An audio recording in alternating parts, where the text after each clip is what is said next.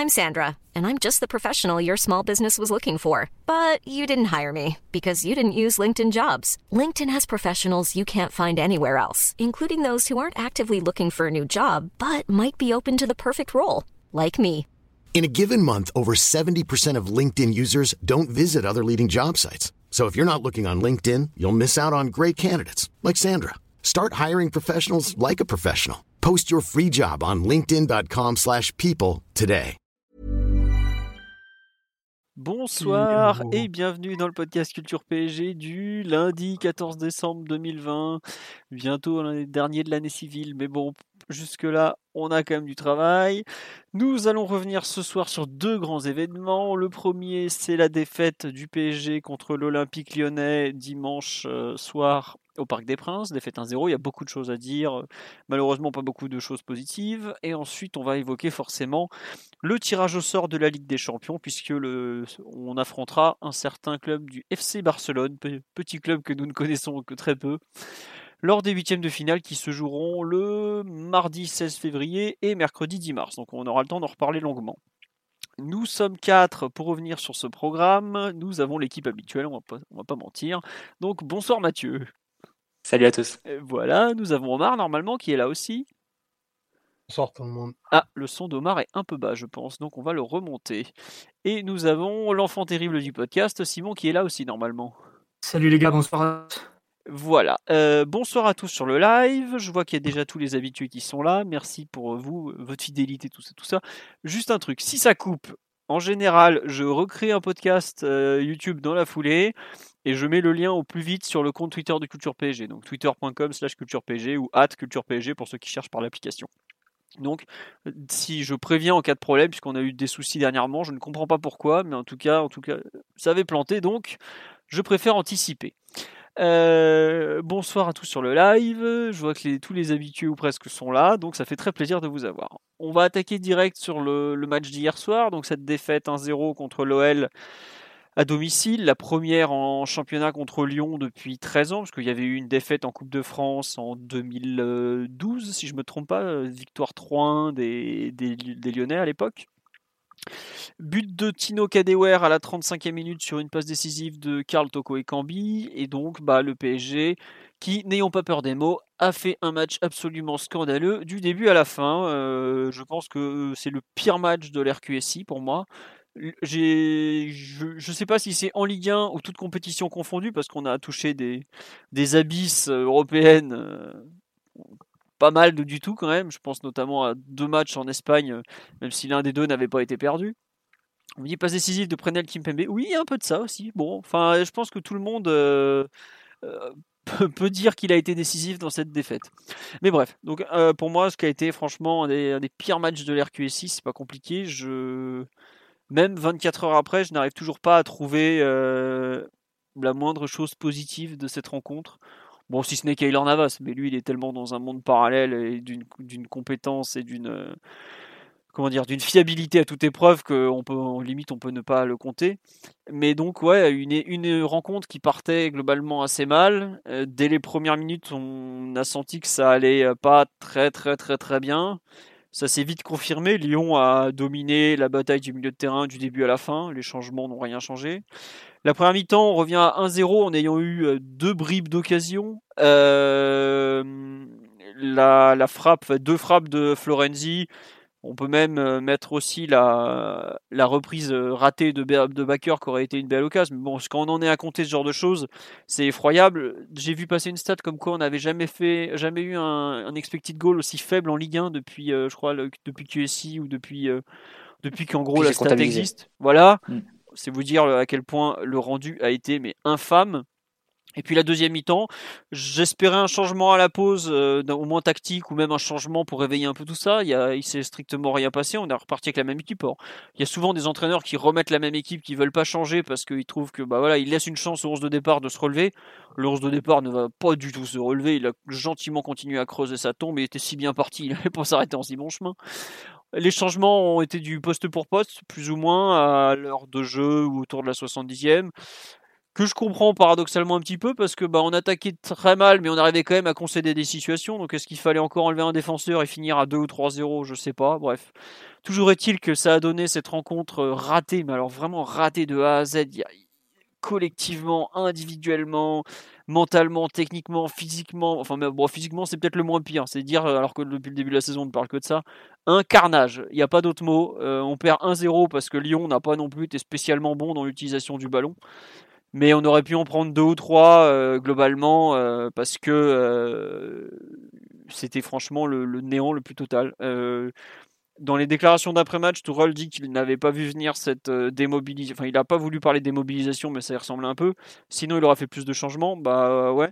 Mais globalement, lui, il s'est trompé dans son plan de jeu et ses joueurs ont été bah, à tous les niveaux. Vraiment, techniquement, il y a eu des erreurs effroyables tout, tout, tout à jeter. Euh, vraiment, il y a eu des autant il y a eu des fois euh, certains matchs où je pense notamment aux défaites contre Marseille où on perd un 0 mais normalement on doit gagner quoi. Hier on perd un 0 mais il y a rien à dire quoi. C'est c'est je pense une des défaites les plus méritées de l'RQSI quoi. Puisque c'est une des plus mauvaises prestations de l'RQSI tout simplement. Donc vraiment honte aux 11 titulaires et aux 5 qui sont rentrés en jeu, honte à l'entraîneur sur le banc de touche. J'ai rarement été aussi euh, dur dans mes dans mon pouls du match. Mais franchement, euh, un match absolument scandaleux qui m'a rappelé euh, vraiment les, pires heures de l'ère colonie capitale quand on avait 11 biquettes et qu'on voulait croire en RL. Quoi. Voilà, donc euh, dégueulasse. Vraiment nul, nul, nul. Voilà, c'était mon coup de gueule extraordinaire, puisque ça arrive pas souvent. Mathieu, je te laisse parler un peu plus de football, parce que je me suis un peu éloigné du, rectangle vert et de la dignité. je partage ton ressenti, hein, ça va sans dire. Je pense que c'est un peu le ressenti de, que tout le monde a eu en, voyant ce, match hier soir. Euh, le pire dans tout ça, c'est que ça devait être un match pour confirmer une certaine dynamique, mais aussi des, options de jeu qui avaient été celles de Tourelle depuis 2-3 euh, matchs, c'est-à-dire le, passage à une défense à 3. Euh, face à Manchester, une défense à 3 quand on relançait, mais après, entre Montpellier et Istanbul, c'était, plus c'était aussi une défense à 3 en phase défensive. Là, c'était, c'était reconduit sur un match face à Lyon qui devait faire figure de, de test un peu pour voir la, la viabilité de ce schéma et des associations qui avaient commencé à émerger, que ce soit Danilo en, en libéraux, Paredes, Verratti aussi au, milieu terrain. Et puis il semblait y avoir une seule, un seul poste euh, qui, qui, semblait tourner, euh, soit entre Keane, entre Di Maria et, et, entre Rafinha pour le, pour le troisième poste offensif. Bon, hier c'était Mbappé qui était, qui était sur le banc pour des, pour des raisons physiques a priori. Euh, oui, mais bon, on sent... Juste, je t'interromps pour ça. Mm. Euh, début de tendinite, le staff médical avait dit il joue pas plus de 25 minutes. Voilà. Donc euh, c'est pour ça qu'il n'était pas titulaire. certains pourquoi il a pas joué, c'est honteux. Non, on va pas risquer de blesser un type tendinite. Ça peut vite mal finir en, mois d'indisponibilité. Donc on en a déjà perdu un qui heureusement on en a que pour trois semaines. Mais tu perds les deux dans le même match, tu perds beaucoup plus que ça. Vas-y, je te laisse reprendre. Excuse-moi. Non, mais du coup, il y avait une sorte de hiérarchie ou de presque d'équipe type hein, qui semblait se, se former dans l'esprit de, de Tourelle et qui, était, qui passait donc un test face à Lyon. Et le, plus embêtant hier, c'est qu'au bout de deux matchs euh, après Montpellier et Istanbul, euh, bah, le plan a été complètement disséqué et neutralisé par Rudy Garcia.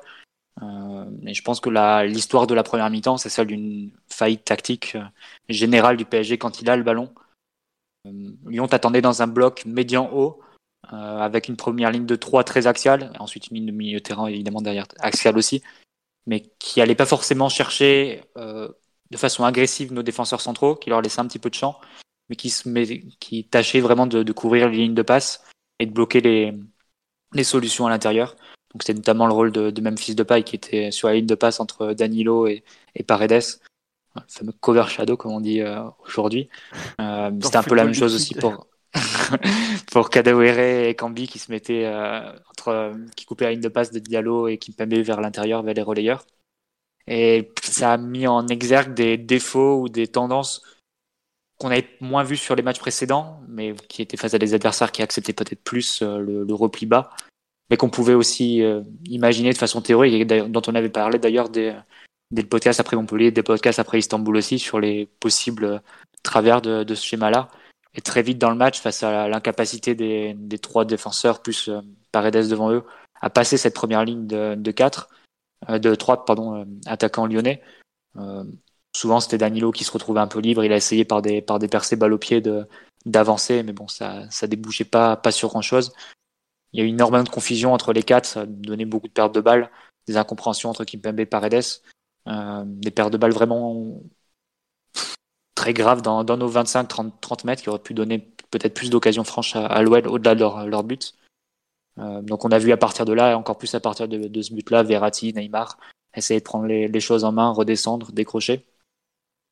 Euh, et donc mettre en l'air un peu la structure qui avait été imaginée, mais qui, qui ne fonctionnait pas de, du fait de l'absence de qualité qu'on avait parmi nos relanceurs qui n'arrivaient pas à trouver les solutions face à la première ligne de pressing. Ça peut s'expliquer par plusieurs choses. Évidemment, Danilo qui était un peu l'homme libre, pas Leonardo Bonucci hein, dans cette situation, tout le monde en convient. Kimpembe est, est, maladroit, montre des, signes de maladresse quand il joue dans cette ligne de 3 et Diallo, on l'a vu encore, que ce poste à, droite lui ferme beaucoup beaucoup de portes. Et cette ligne de 3, secondée d'un Paredes qui n'a pas su se rendre assez disponible, n'a pas été en mesure de trouver soit des relais à l'intérieur, soit les, les, extérieurs vers Florenzi et Bakker, qui étaient souvent les, les, hommes libres laissés par le schéma lyonnais très axial. Donc euh, ça a été vraiment une énorme faillite, hein, cette première mi-temps, qui se conclut par seulement deux frappes de la part du PSG, deux frappes de, de Florenzi, euh, une incapacité totale à créer des occasions et, et, une situation de confort et de domination tactique de, de la part de l'OL qu'on a rarement vu chez un adversaire euh, au parc. Qu'on avait vu un peu en finale de Coupe de la Ligue, si vous vous rappelez. Oui, Ouais, mais je dirais que la Coupe de la Ligue, c'était le match où il y avait Verratti ou c'était le match face à Saint-Etienne? C'était le match où il y avait Verratti. Euh, Verratti n'est bah, pas là contre je, trouve que ça fait quand même une grosse différence parce que d'ailleurs, il, y a plusieurs séquences autour de la dixième minute de jeu qui sont assez significatives. Euh, une où Verratti reste dans cette position assez curieuse, hein, sur le papier de relayeur gauche assez avancé entre les lignes. C'est Danilo, Kimpembe, Diallo qui, qui se charge de la relance. Et donc le, ballon circule entre les trois ils sont pas trop attaqués. Lyon reste dans une position de bloquer la ligne de passe et ça se finit par un long ballon de Danilo, Danilo Pereira directement en sortie de but. Euh, et après, Verratti voit que ça cloche. Sur les deux actions suivantes, il va se mettre à décrocher. Euh, la première, il fait, euh, il fait un contrôle orienté. Il arrive ensuite à trouver Neymar entre les lignes. Et la deuxième, il vient carrément se mettre en position de, de central droit, euh, prendre le ballon entre quatre, quatre joueurs. Il, il, fait une petite feinte, il se remet face au jeu et il trouve d'un extérieur du pied Neymar face euh, entre les lignes là encore et ça crée ensuite le décalage. Donc c'était bien pour montrer le, à quel point Paris n'avait pas ni la qualité individuelle ni les, ni les ressources de système pour s'en sortir et devait s'en remettre à, à, ces joueurs qui ont, plus de qualité sur le papier dans ces situations-là. Un Verratti qui jouait trop par rapport à ces, aux difficultés qu'avait Paris bas à relancer. Et même en fin de mi-temps, Neymar qui a commencé à, venir beaucoup plus toucher le ballon, décrocher et essayer de faire les choses un peu, un peu tout seul, avec euh, du bien et du moins bien. La deuxième mi-temps repart un peu sur les mêmes bases, mais forcément Lyon qui, qui gère plus l'avantage et, qui, qui recule, recule aussi davantage. Donc euh, Paris a eu être peut-être moins embêté au fur et à mesure que les minutes avançaient pour, euh, pour approcher le, camp lyonnais, pour approcher la surface. D'ailleurs, le nombre de tirs augmente un peu à la fin et, euh, et, et pour finir par atteindre le total mirifique de 7 frappes en 90 minutes. Et bon, c'était 3 en 70, donc on partait assez mal, on partait d'assez bas. Euh, mais sans créer là encore d'occasion parce que et tu l'as souligné, Philo, le, coaching de Tourelle a été assez hors sujet en, cours de rencontre. Euh, rester à trois défenseurs tout le long du match, ça, ça, semblait déjà difficile à justifier, mais en plus, quand tu rajoutes Gaï Herrera devant, euh, tu as une supériorité numérique, oui, face à, la relance, face, à la, face au pressing euh, lyonnais, mais qui te sert strictement à rien parce que tu la, tu perds en, infériorité qualitative, si on veut dire, vu que c'est cinq joueurs complètement incompétents pour, pour créer des décalages et pour faire avancer le jeu. Euh, moins Kimpembe, mais bon, il s'est pas forcément mis en, lumière sur, ce match-là. Ça s'est pas vu hier. ça s'est pas vu hier. Euh, et, surtout en sortant Keane et en se retrouvant avec un duo Mbappé-Neymar devant, euh, les deux s'enferrant dans des situations individuelles, mais on était très loin d'une certaine cohérence ou d'une manière euh, d'attaquer de façon collective et raisonnée de la part de tout le monde. Mbappé avait la volonté aussi de, faire les choses un peu dans son coin, libérant la surface. Et, au final, Lyon a pu quand même gérer de façon assez commode la, la fin de match et aurait même pu marquer un deuxième but par un, sur une frappe de, de. Donc, euh, au final, 90 minutes complètement hors sujet de, des joueurs du staff et euh, une prestation très inquiétante parce qu'on se demandait si ce schéma-là allait être le nouveau schéma de base du PSG. C'était quelque chose sur lequel on pouvait, on pouvait construire.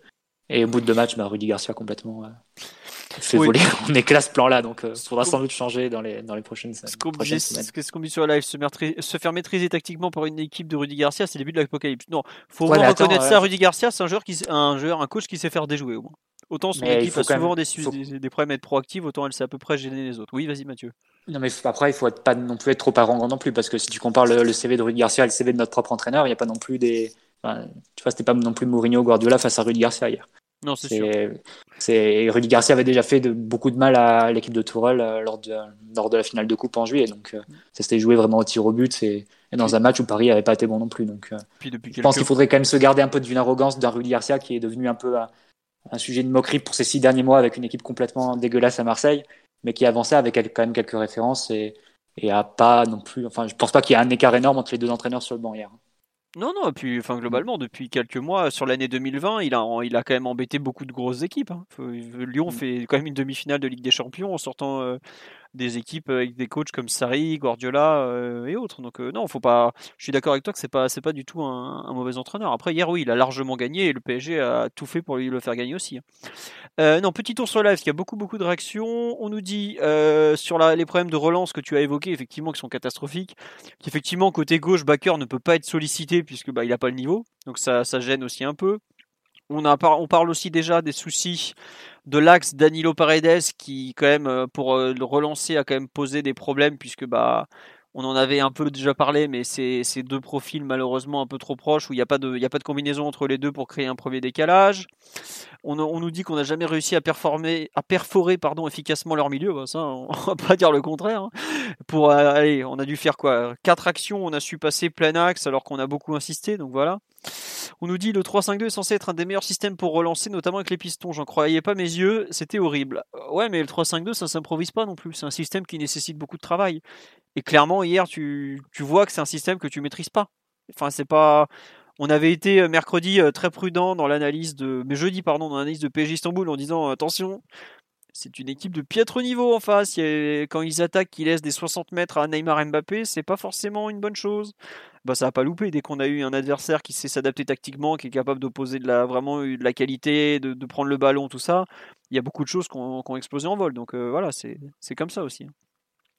Autre remarque qu'on nous dit, euh, attendez, attendez, euh, je, suis perdu. L'argument du physique, mais hier, l'argument du physique, euh, même euh, l'entraîneur a pas voulu le mettre en avant. Il a dit, attendez, c'était un match sans intensité, mais c'est vrai que c'était un match qui était très mou.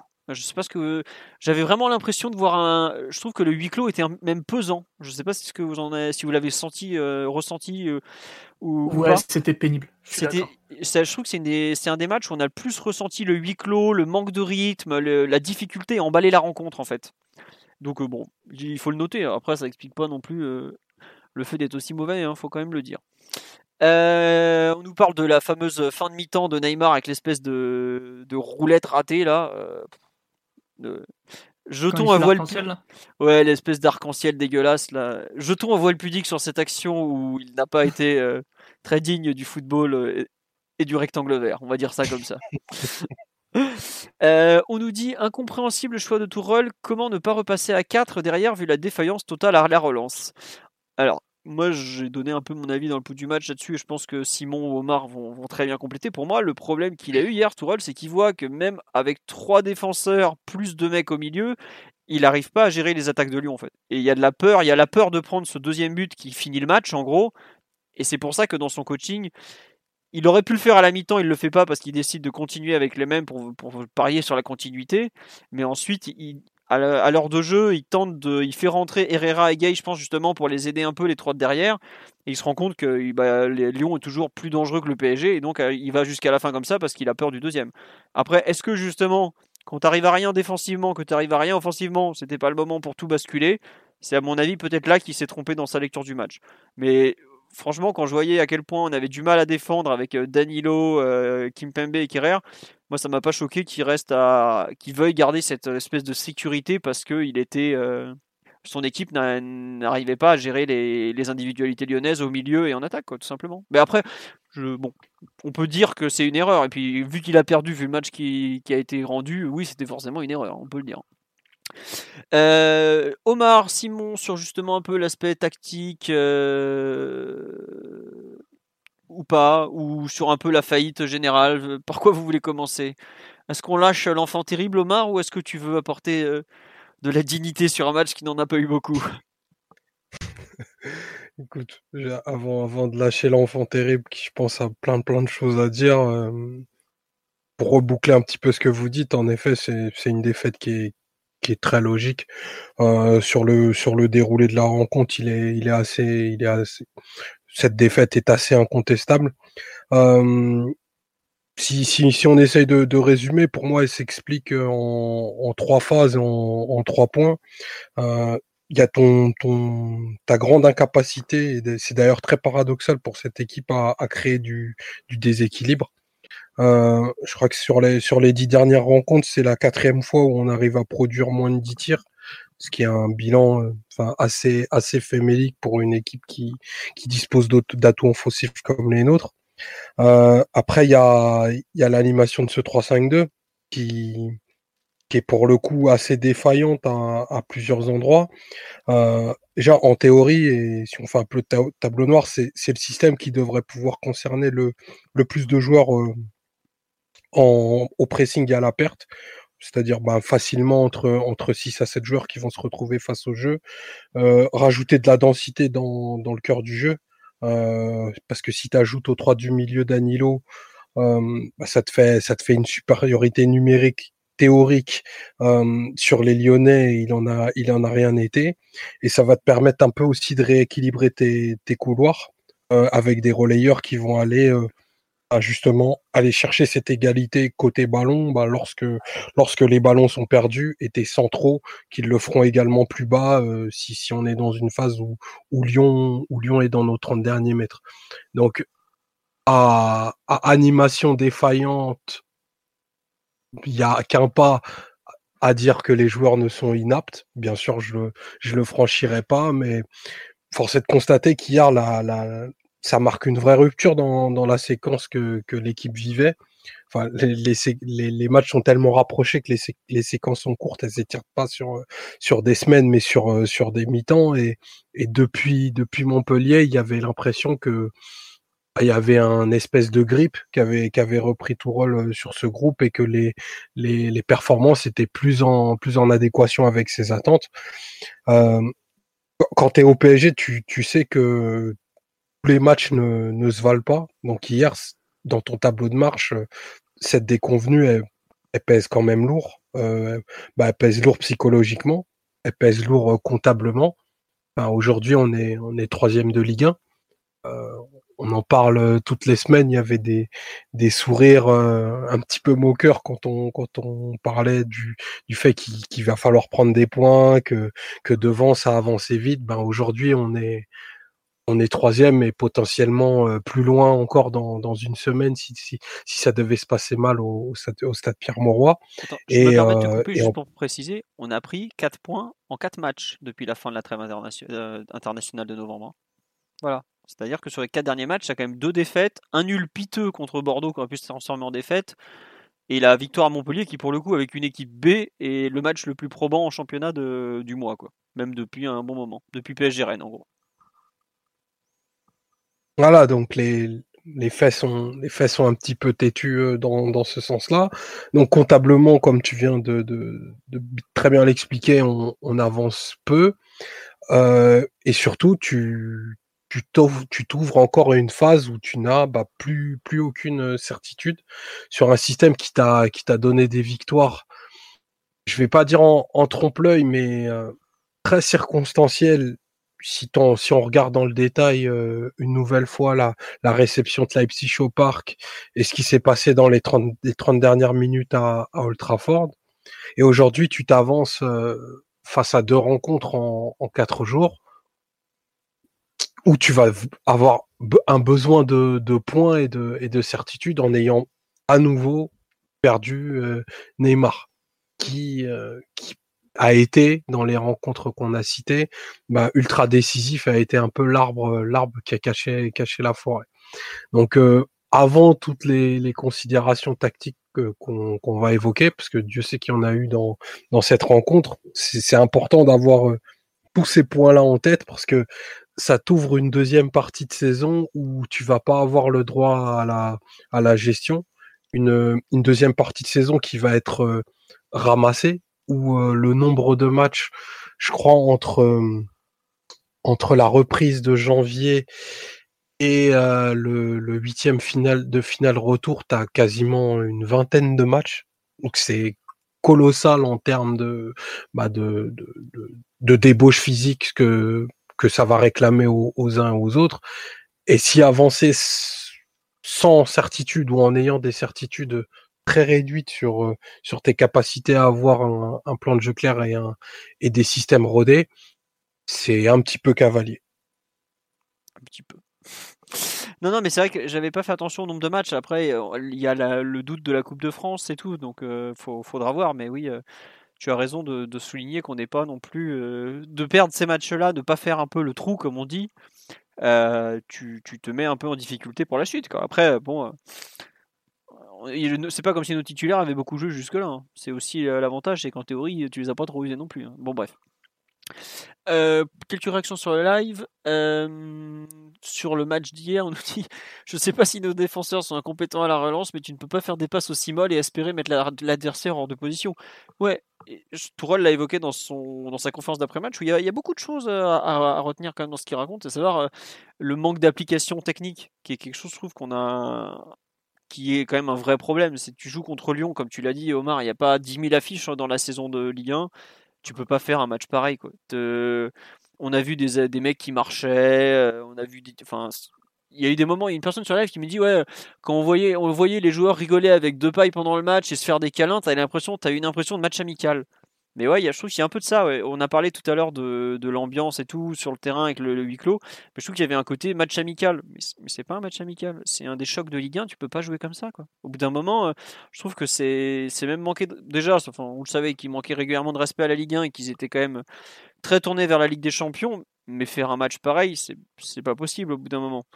Donc bon, faut quand même le, signaler.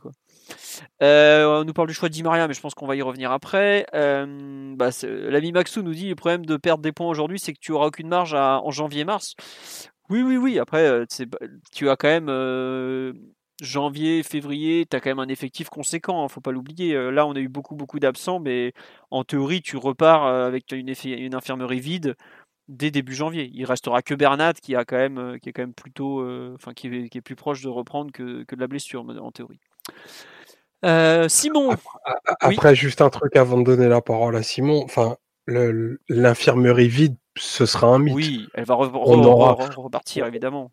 On, on, aura toujours un, un, espèce de fond de roulement de, de 4 à 5 joueurs pas disponible pour des, pour des durées plus ou moins longues. On espère qu'elle soit le, le, plus courte possible. Mais le problème n'est même pas tant dans, dans le physique, c'est, c'est un problème d'attitude globale en fait. C'est un problème de, de, préparation des rencontres. Hier, Tourelle, il a quand même dit euh, texto que le plan n'avait pas été respecté. Ouais. Et ça, c'est plus problématique en fait. Non, mais tu as raison de le dire parce que ça veut dire que euh, la préparation n'a clairement pas été bonne. Mais si en plus l'application est mauvaise, tu, enfin, euh, voilà, tu que tu joues un match amical, quoi. C'est que tu as des consignes quand même à respecter un minimum, et ça, veut dire que, enfin, c'est là où il y a eu, je pense qu'il refuse d'admettre, il y a eu une vraie décompression. Il dit qu'il veut pas l'accepter, mais il est obligé de constater que ces joueurs, ils ont, ils ont pas joué hier, quoi. Alors lui, il a pas su les concerner non plus, hein, c'est aussi de sa faute. Mais je trouve qu'il y a un vrai problème d'investissement, donc euh, c'est un peu, c'est un peu gênant quand même. Simon, à toi, mon ami. Parle. Dis-nous ce que tu as pensé. Pardon, je hurle. Je suis désolé. Alors, déjà, je suis, euh, je vais pas répéter tout ce que vous avez dit parce que je suis euh, d'accord sur euh, sur la totalité ou presque. On va peut-être enchaîner avec avec l'analyse collective. Mhm. Et j'ai trouvé en fait qu'on a revu le PSG de Tourelle quand tu joues en 3-4-3 ou en 3-5-2 avec tous les défauts que ça peut comporter parce que l'équipe, même si elle s'est beaucoup essayée à ce genre de de schéma tactique, à chaque fois, elle a très peu de très peu de confiance et, d'automatisme dans ce qu'elle fait. À chaque fois qu'on sort le, le 3-5-2, en général, on se dit Ah oui, c'est intéressant. Puis en fait, non, ça marche pas et on passe à autre chose. Et ça va peut-être être aussi le, terme de cette séquence, ça m'étonnerait pas. Parce qu'à chaque fois que, que tout, très souvent, euh, à part euh, certains bons passages de matchs de Ligue des Champions où, euh, où ça s'est joué plus à l'envie et au talent qu'à la maîtrise tactique, et le match de Montpellier où c'était une équipe un peu appris mais qui a plutôt bien géré le, rythme des événements. Mais tactiquement, souvent, quand Tourelle fait ce genre de choses, on voit les mêmes trois défenseurs centraux souvent collés les uns aux autres avec peu de liberté et peu de prise d'initiative dans, la manière de jouer. Sans doute dans un souci de, sécuriser la possession et aussi par manque de travail, à mon avis. Que le PSG n'est pas une équipe qui a le temps de beaucoup travailler. Ça m'étonnerait pas, enfin, entre, les, entre les, tous les matchs, les, les séances de récup, les problèmes de, de rotation d'effectifs, d'infirmerie, tu as peu de temps pour travailler, avoir un 11 très très fort et très rodé. En plus, si tu rajoutes à ça un système expérimental. Je me permets de te couper pour rajouter quand même une anecdote. Tourelle a quand même expliqué un jour en pré-conférence de presse, la question de PGTV, parfois on teste des trucs directement en match parce qu'on n'a pas le temps de les travailler à l'entraînement. Quoi. Ouais, ce que j'allais dire. Là, à mon avis, ce match-là, ils l'ont préparé en 25 minutes de vidéo la veille ou le, jour même. Le jour même, la, séance bah, Les gars, voici le tableau, vous allez faire ça, vous allez faire ça. Ça devrait plutôt bien se passer. On y va, on a confiance. Mais c'est pas du travail, ça. C'est, euh, enfin, beaucoup d'équipes malheureusement aujourd'hui doivent se résoudre à faire ce genre de choses par manque de temps, par manque de, ressources, tout ce que vous voulez. Mais en réalité, c'est pas comme ça que tu travailles un système pour que ce soit quelque chose d'abouti, quelque chose de, sérieux. Et face à un adversaire qui lui était visiblement préparé au, millimètre, tu le mur de la réalité fait très très mal. Et ça m'a un peu euh, au revisionnage, j'étais j'étais en mute donc ça allait, mais sur le direct d'entendre Rudy Garcia gueuler des consignes et piloter ses joueurs comme s'il tenait la la manette de PlayStation pendant qu'on était apathique, ça m'a fait mal quand même. Parce que là, tu vois d'un côté un coach qui, euh, qui était sûr à 100% de ce qu'il devait faire et, que, et qui avait emmené les joueurs avec lui. Et nous, de notre côté, il y avait, y avait rien qui allait en fait. Rien du tout. Que ce soit pour relancer ou, on l'a dit, on s'est enferré à jouer dans la densité alors que clairement, techniquement, tactiquement, c'était pas au point du tout. Ce qui amène des pertes de balles vraiment très dangereuses. Le fait de jamais ressortir sur les pistons alors que sur ce genre de système où Lyon est très très compact dans l'axe, encouragé en plus par la proximité des, défenseurs et des milieux qui jouent un peu un petit peu les uns sur les autres où ils ont du coup des distances d'intervention très très courtes. Euh, sur les temps de passe, ils peuvent jaillir très vite et, même sans faire énormément d'efforts d'un point de vue physique en réalité, juste le fait de, de très vite couvrir les porteurs, les cadrés et de très vite couper les lignes de passe, euh, le PSG a jamais su répondre à ça, ne serait-ce qu'en en utilisant Florenzi par exemple, parce que l'argument de la technique pour dire ouais mais Baker on peut pas le solliciter, euh, euh, il pourrait faire des dingueries, rendre les ballons, tout ça. Très bien, et c'est vrai, on l'a déjà vu. Mais par contre, me dire que Florenzi, tu peux pas l'utiliser dans un rôle un petit peu plus. où il est un petit peu plus inclus dans, ta sortie de balle, là faut arrêter à mon avis. Et même si Florenzi est pas Daniel Alves, il a quand même des ressources techniques à ce niveau-là, et pour le, trouver face au jeu, pour trouver des relais ou trouver la profondeur, là normalement t'as un truc à faire. Et, Rudy Garcia, à mon avis, avait gardé en tête le plan de jeu qu'il avait contre le PSG face à l'OM en 2018-2019, quand ils viennent vraiment nous gêner avec du pressing euh, un peu en 4-3-3 aussi. C'était déjà un double pivot Verratti-Paredes au milieu, où c'était Paredes euh, pris en individuel sur Germain, et c'était un petit peu le cas hier aussi, où clairement c'était lui le, plus cadré. Et Rudy Garcia fait ça à chaque fois qu'il le croit sur sa route, vu que c'était lui le coach de la Roma quand, le joueur avait été recruté à l'époque euh, par le club italien. Donc il avait des constantes euh, dans son, plan de jeu.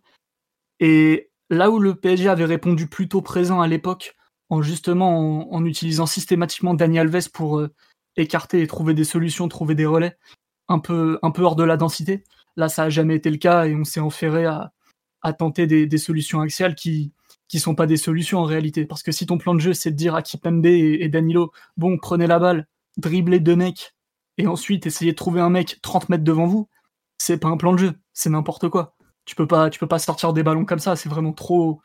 Tu peux pas faire des exploits à chaque action. En réalité, une sortie de balle, faut que ce soit un minimum simple et fonctionnel. Ça n'a pas été le cas du tout, hormis quelques exceptions. Surtout une fois que Lyon t'avait un peu cédé le terrain, euh, soit euh, parce qu'ils baissaient le rythme, soit parce qu'ils géraient leur avance, tout simplement. Donc bon, d'un point de vue collectif, euh, c'est vraiment pas la première fois qu'on fait un peu des dingueries en 3-5-2 je sais pas si vous vous rappelez à Dortmund, c'était un petit peu pareil, le fait de sécuriser au max la possession axiale. Et, au final, tu mettais Dortmund dans le confort pour prendre des charges au milieu de terrain, perdre des ballons, avec Gay qui prend totalement le bouillon en milieu de mi-temps. Bah là, c'était un petit peu pareil, euh, avec les joueurs qui les uns après les autres se sont mis à rendre un peu, un peu des ballons. Et, même défensivement, on en parlait un peu avec Omar tout à l'heure, le 3-5-2, c'est quand même assez exigeant d'un point de vue physiquement. Il faut, faut, faut y aller, quoi. Faut, faut avoir un peu de caisse, un peu de ressources le fait qu'on qu'on de manière aussi désordonnée, avec, comme souvent dans ce, dans ce système, une orientation un peu individuelle, euh, où ça fait du homme à homme au, cœur du jeu, clairement, euh, quand t'as Herrera et Gay, je veux bien que tu t'amuses à faire du homme à homme en disant bah les mecs ils vont courir, ils vont partir en chasse et, causer des problèmes à l'adversaire. Mais quand au milieu c'est Di Maria, Verratti avec un tout tout tout, tout petit niveau et, et Paredes, à mon avis, euh, tu t'es jeté dans la gueule du loup. Et ça, euh, le coach doit être euh, tenu responsable de, de la situation parce que se planter autant dans les grandes largeurs quand t'es le PSG, t'as pas le droit en fait. Et là, les conséquences, on les voit. 4 points en 4 matchs, un nombre de défaites absolument hallucinant alors qu'on est mi-décembre, et troisième de Ligue 1. Donc bon. Mais la Ligue 1, potentiellement, 4... potentiellement quatrième à 5 points du leader. Ouais, mais là, je pense que Galtier, euh, tous les jours, il dit à ses, à ses joueurs, euh, les gars, euh, on va les taper, et le titre, c'est peut-être pour nous. Hein. Ouais, enfin, ils avancent pas non plus extraordinairement bien, Lille non plus. Hein. Faut pas... Ils ont la semaine dernière, ils galèrent un peu à battre Bordeaux, ils perdent au Celtic. Il a aussi ses problèmes à gérer, la Miguelette. Il, hein, il nous voit comme une opportunité de revenir dans la course, très clairement. Ah, c'est possible, ça. Mais il a raison. pas les pendules à l'heure. Il a raison. Hein. Enfin, tu prends le PSG actuellement, c'est pas forcément un mauvais plan. Hein. Donc, il a raison d'y croire.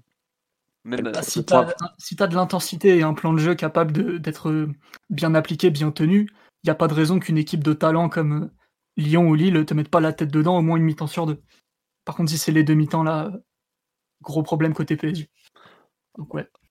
Oui, Mathieu? Non, mais après, juste sur rebondir, un point, sur rebondir sur un point sur, euh, sur ce qu'a dit Simon. Euh, c'est vrai que l'improvisation, elle transpirait un peu de, de, ce que faisait Paris en première mi-temps avec le ballon. Euh, J'en veux pour preuve les différentes façons, les différentes solutions qu'ont essayé de trouver les joueurs pour essayer de relancer. C'est-à-dire au début de match, on voit Danilo se rend compte qu'il est, seul. Donc Memphis se met plutôt sur la ligne de passe par, vis Paredes, mais il est plus proche de Paredes que de Danilo, il laisse un peu avancer.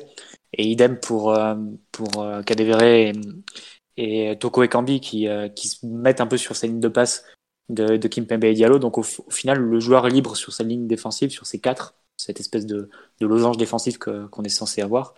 Euh, c'est Danilo et plusieurs fois Danilo il se rend compte qu'il est seul et donc il va essayer de partir euh, balle au pied pour, euh, pour ouais, en conduite de balle pour essayer de créer des décalages mais sans, sans vraiment grand succès parce que bon, c'est des tentatives un peu individuelles et derrière Paris sait pas comment enchaîner et ensuite avancer dans le camp adverse. Donc ça c'était une première façon de, de, relancer. On a fait deux trois fois en, en première au tout début de match. Après, c'est Verratti qui, qui s'est rendu compte que ça allait pas, donc il a commencé un peu à décrocher. C'est les deux séquences que j'évoquais tout à l'heure autour de la, la, dixième minute de jeu. Il s'est beaucoup plus rapproché du ballon, rapproché du côté droit. Il a essayé de prendre un peu les choses en main. Et ensuite, c'est la fin de mi-temps où là, c'est carrément Neymar qui, qui vient chercher les ballons. Et c'est euh, notamment comme ça qu'arrive la deuxième frappe du PSG dans, dans la mi-temps euh, avec l'occasion de Florenzi. Neymar qui vient chercher le ballon dans son camp, proche de la ligne de touche et, et de la médiane excentré côté gauche et qui envoie Backer d'un extérieur du pied la profondeur. Euh, mais il vient, il vient presque marcher sur les plates-bandes, soit de Verratti, soit de Kimpembe, ça selon. Et euh, ensuite, mon Backer peut prendre l'espace et centrer pour, pour Forensic qui, qui, euh, qui bute sur, sur Lopez. Donc en fait, cette première mi-temps, face au manque de réponse et au manque de repères collectifs, ça a été des tentatives un peu individuelles, un peu éparses, d'essayer de, de, résoudre les problèmes on peut même mettre les erreurs de, de Kimpembe ou de Paredes dans la relance dans ces, dans ces tentatives-là, puisque les joueurs ne voient pas les solutions, n'ont pas automatisé ces solutions-là, et essayent de les trouver par eux-mêmes, et ça donne quelque chose de, très brouillon. D'ailleurs, qu'on voit aussi en début de deuxième période, il y a une perte de balle aussi, euh, idem entre Kimpembe et Paredes, il me semble, euh, sur, le, sur le début de la deuxième. C'est pas Danilo plutôt J'avais eu le souvenir de Danilo qui Paredes, euh, coin, coin gauche de la surface. Petit, voilà, c'est les c'est des joueurs qui étaient un peu démunis et abandonnés, qui ont essayé de trouver des, des solutions par eux-mêmes, mais qui, euh, mais comme rien n'était vraiment automatisé ou rien n'était vraiment travaillé, enfin. Ah, tu forces le passage à chaque fois en fait, quoi. Bah, en fait, même avec des conséquences qui étaient pires, puisque ça avait pour conséquence d'attirer la pression à toi. C'est-à-dire que tu jouais assez court et assez euh, proche les uns des autres, donc forcément ça facilitait la tâche de, du pressing de Lyon, et tu l'as expliqué aussi tout à l'heure, euh, Simon. Mm-hmm. Et en soi, ça peut être une stratégie d'attirer la pression, mais derrière, il faut être capable de jouer dans le dos et ça, Paris n'a pas les mécanismes que, peut avoir par exemple l'Inter de Conte qui, faisait ça très très bien lors, de l'automne dernier notamment pour euh, attirer ta pression à toi, mais avec tes mécanismes, avec tes, avec tes automatismes, de passer cette pression-là et pouvoir jouer dans le dos de, de, de, la ligne de milieu qui est venue te chercher. Et ça, Paris sait pas le faire. C'est un problème qui dure depuis très longtemps. Et je sais pas si vous voulez faire ce, ce débat-là maintenant ou si, c'est juste ma conclusion à moi, mais euh, moi je comprends pas face aux problèmes qui sont récurrents de la part du PSG dans cette phase de relance que Verratti soit pas utilisé plus bas. On avait vu face à Lyon notamment donc la finale de coupe, les miracles qu'il pouvait faire assez seul à la relance. Et honnêtement, je comprends pas que tu aies Verratti plus Paredes plus Danilo, avec pour conséquence d'avoir Verratti qui part d'une position beaucoup plus haute sur le terrain. Ça me semble être un, un gâchis et surtout une mauvaise exploitation de tes ressources à la sortie de balle, qui est l'un des gros défauts du PSG actuellement. Mm. Et euh, je sais pas, je trouve qu'il y bah, a. La seule explication, Mathieu, si je peux me permettre, c'est que tu veux avoir Verratti haut pour pouvoir après connecter avec Neymar. Quoi. Bah oui, mais déjà, il faut pouvoir lui, apporter ces ballons-là à Verratti. Je suis d'accord. Ensuite, qu'il les apporte à Neymar. Et ça, sur un match comme hier, ça n'a pas été le cas. Et moi, je trouve que c'est un, quelque part une mauvaise allocation de tes ressources, hein, si tu veux parler de façon un peu. Euh, un, peu fais le RH, d'entreprise quoi. fais, le, fais le RH, vire-moi tout ça, allez.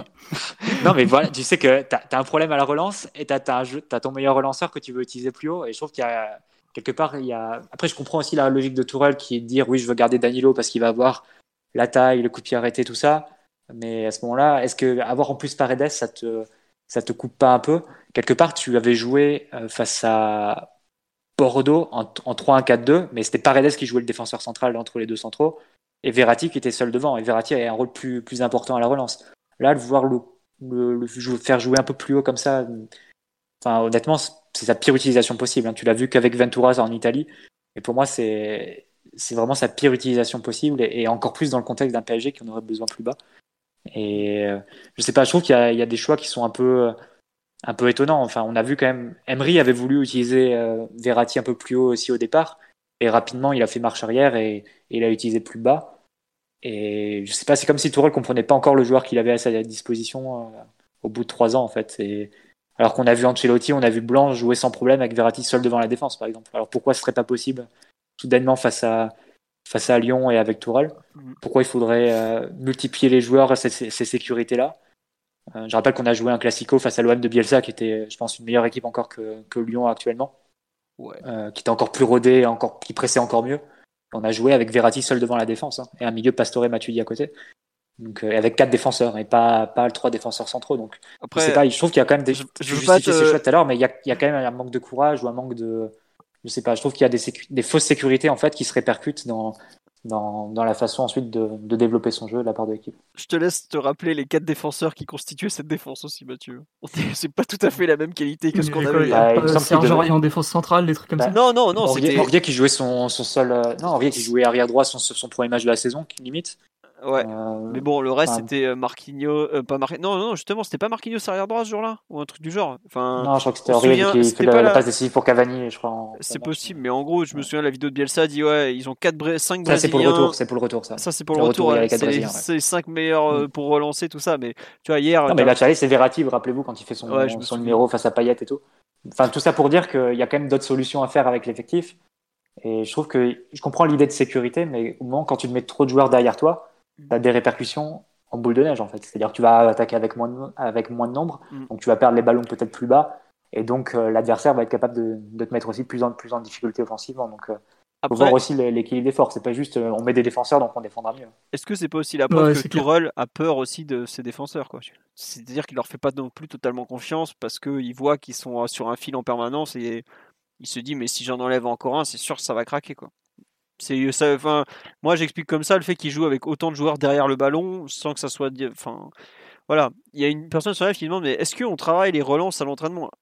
Je, pense qu'on travaille pas forcément les relances, même ça se voit. Non, non, non. Ça, se voit quand c'est pas travaillé. Hein. Voilà, mais par contre. C'est du foot. C'est une équipe de très très haut niveau. Si elle travaille les trucs, ça marche. Voilà. Honnêtement, si, la première mi-temps c'est le résultat de quelque chose de travaillé, ce serait plus inquiétant. Limite, non, voilà. Ça pue le manque de travail à, plein nez, ça se voit quand même. C'est la façon dont il travaille, euh, lui, savoir qu'il donne plus des positionnements, sa fameuse, ses fameuses structures, que des systèmes, que des, que des circuits de, de passe, quoi.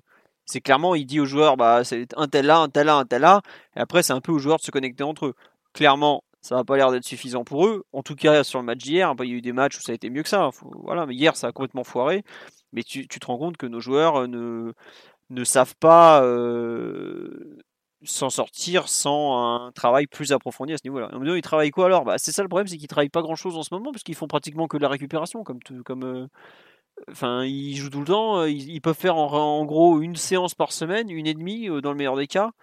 Donc voilà, c'est ça. En plus, en ce moment, avec le froid, c'est encore plus difficile parce que dire à des mecs, venez, on va sur cette partie du terrain, pendant 10 minutes, vous bougez pas, vous prenez le froid et moi je vous explique les circuits, les positions, les machins. L'hiver, c'est vraiment peu apprécié des joueurs, on va dire. C'est une sacrée excuse que, tu nous sauras, Simon. Bah, c'est vrai, c'est vrai. En plus Pourquoi, les, pourquoi les, les, grands clubs font toujours euh, les stages d'hiver en plein soleil? Parce qu'en plein soleil, dans des pays chauds, tu peux faire du travail tactique de grand terrain euh, approfondi sans que les mecs euh, ils restent debout à rien faire à prendre le froid pendant une heure, quoi. Non, mais tu peux travailler tactiquement aussi sans, sans, faire du, sans faire de, de l'analytique et, et, faire chacun un piqué et, et réciter pendant un quart d'heure les, les, positions. Enfin, il y a d'autres méthodes d'entraînement que ça, et je pense pas que d'ailleurs Tourelle soit, soit adepte de cette méthode euh, que, que tu cites, qui est un peu la méthode ah, Sarri et archaïque des, des, anciens entraîneurs italiens, quoi. Mais euh, c'est pour ça. honnêtement, j'aurais du mal à trouver ça comme excuse. En plus, comme nous, on est, on est un club qui met ses entraînements tard dans la, en fin d'après-midi. Donc, euh, mais il fait nuit justement. Part, quand il fait nuit, quand il fait froid, quand il y a du vent. À 16h, il fait nuit, il fait froid déjà là. Et je vous laisse imaginer comment Daniel Leclerc, le grand entraîneur du, du Racing Club de Lens, a fait pour, euh, pour mener le Racing au titre malgré les conditions météo dans le nord de la France. Ça, c'est un très grand coach. Non. Je veux dire que c'était un vrai Il y avait peu de tactique là-dedans. Il y avait pas de tactique avec du vin chaud et ça roulait. Hein. Euh, on me demande si Simon est expert en météo. Mais Simon est expert en tout. C'est un, il est, il est multi, multifonction. C'est c'est un peu le, le kitchenette du football, tu vois. C'est, il, il, est incroyable ce Passionné par les Miss Météo depuis toujours, ça Tout à fait. bon, euh, on nous dit. Mais pour, pour, continuer un tout petit peu ce que disait Mathieu sur l'allocation de, de, tes ressources, n'est-ce pas? Bisous, euh, bisous au tertiaire il euh, y, a une marge de progression quand même. Tu dois faire mieux avec la même équipe. Et il y a quelques bribes, débuts d'action où tu te dis ah oui là si t'avais insisté un peu là-dessus t'aurais été dans le vrai. Par exemple à la 20, à la 21e minute on voit Verratti qui décroche donc forcément ça coupe un petit peu l'équipe en deux. Euh, tout le monde s'en rend bien compte. Il y a Paredes qui emmène de paille euh, hors de sa zone et qui occupe aussi par la même occasion le le poteau. C'était c'était Paqueta du coup relayeur droit. Et, là t'as un truc qui, fonctionne, c'est-à-dire que t'as ton losange avec Verratti qui le reconstitue, Paredes qui fait un peu fausse piste, et ensuite Verratti qui trouve euh, Baker euh, par-dessus. Mais ça, c'est des trucs qu'on a presque pas vu, et puis Baker perd le ballon euh, très vite. Mais, mais là, au moins, tu es dans le vrai. Là, tu as ce qu'il faut pour battre une équipe qui a un 4-3-3 très, très axial et très compact. Donc, c'est ce qui laisse à penser qu'effectivement, le match a été peu ou pas préparé, ou mal préparé, et, et que les joueurs étaient dans une espèce de d'euphorie et de décompression post-Ligue des Champions qui, qui pardonne pas face à une aussi bonne équipe, ça c'est sûr. Omar ou Mathieu, vous voulez rajouter quelque chose sur un peu ces, dysfonctionnements on a, En fait, on n'a même pas parlé de l'attaque parce que le ballon n'arrivait tellement jamais que on est encore coincé en défense, un peu comme le ballon hier. Euh, on nous dit pourquoi on utilise. Bah, tes attaquants, Mbappé est le seul attaquant à avoir fait une frappe hein, dans le match hier. Bah, Je me demande combien de, de, tirs du pied dans la surface on a.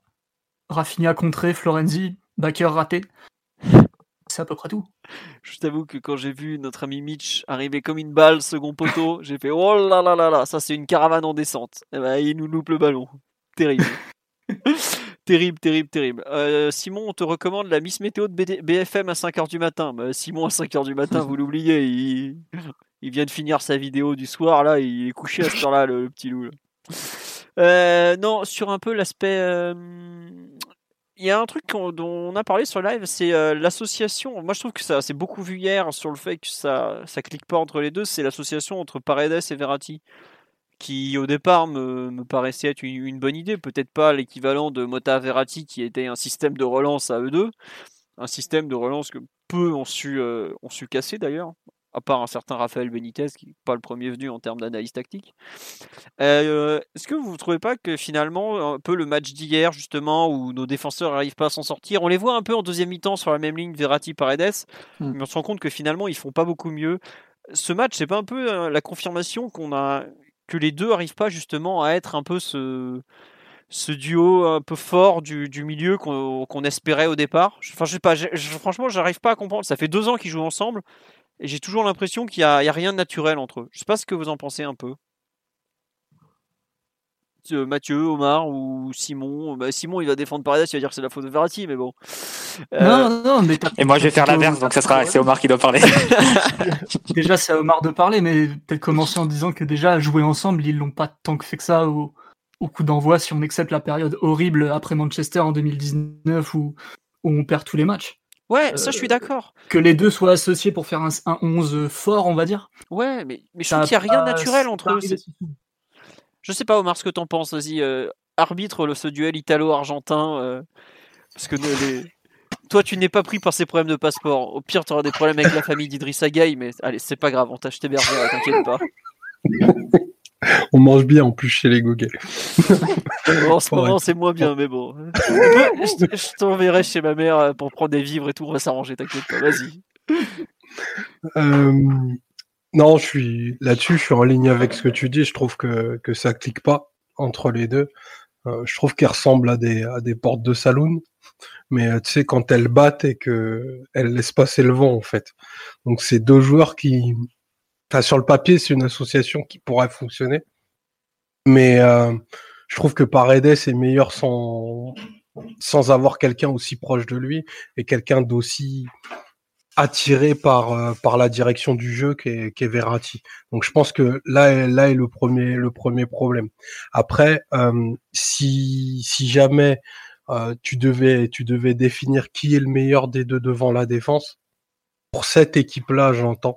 Pour cette équipe là, je pense que tu peux difficilement mieux utiliser les, ressources et les qualités que, t'offre Verratti à cet endroit-là. Donc, est-ce que ça fait ça fait overdose entre les deux? Pour moi, ça me paraît, ça me paraît assez clair parce que on, parlera probablement des prestations individuelles tout à l'heure, mais Paredes hier, il, enfin, il, a un match extrêmement compliqué. Ça fait presque que de la peine parce que c'est un joueur qui a besoin de diriger. C'était un, c'était un, tempo de match pour lui. vous avez parlé au, début du tempo très lent. C'est typiquement le genre de match où ou si Paredes a du temps, euh, il va trouver, il va gagner des mètres par des par des passes longues, mais il faut lui donner l'entièreté de la responsabilité du jeu et l'entourer de deux relayeurs en fait qui vont être euh, des coureurs quoi, mon sens, pour lui nettoyer pour lui nettoyer la zone et que lui puisse euh, puisse bah, être entre guillemets tranquille.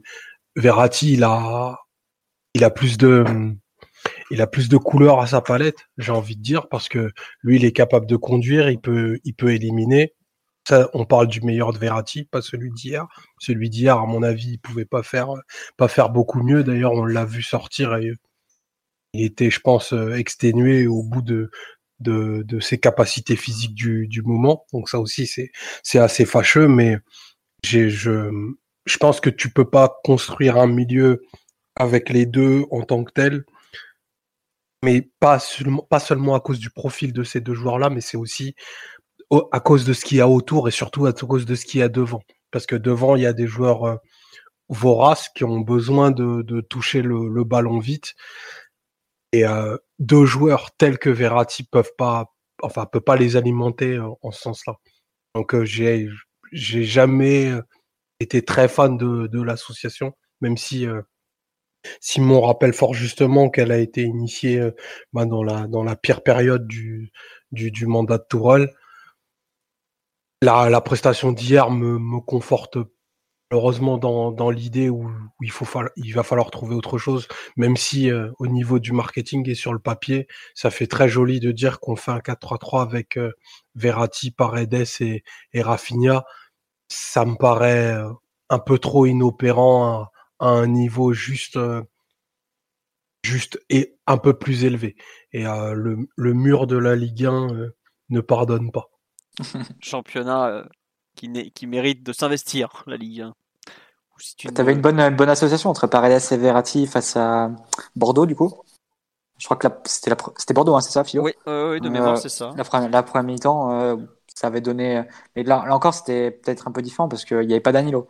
C'était Paredes qui allait entre les centraux, donc il avait le, jeu face à lui, et c'était Verratti qui pouvait diriger devant la défense. Bah, c'était 1 plus 1. C'était pas... Quand tu as les deux sur la même ligne, enfin, je sais pas, est-ce qu'ils se comprennent pas? Est-ce qu'ils parlent pas le même football au final? Parce que Verratti est un joueur moins vertical que Paredes.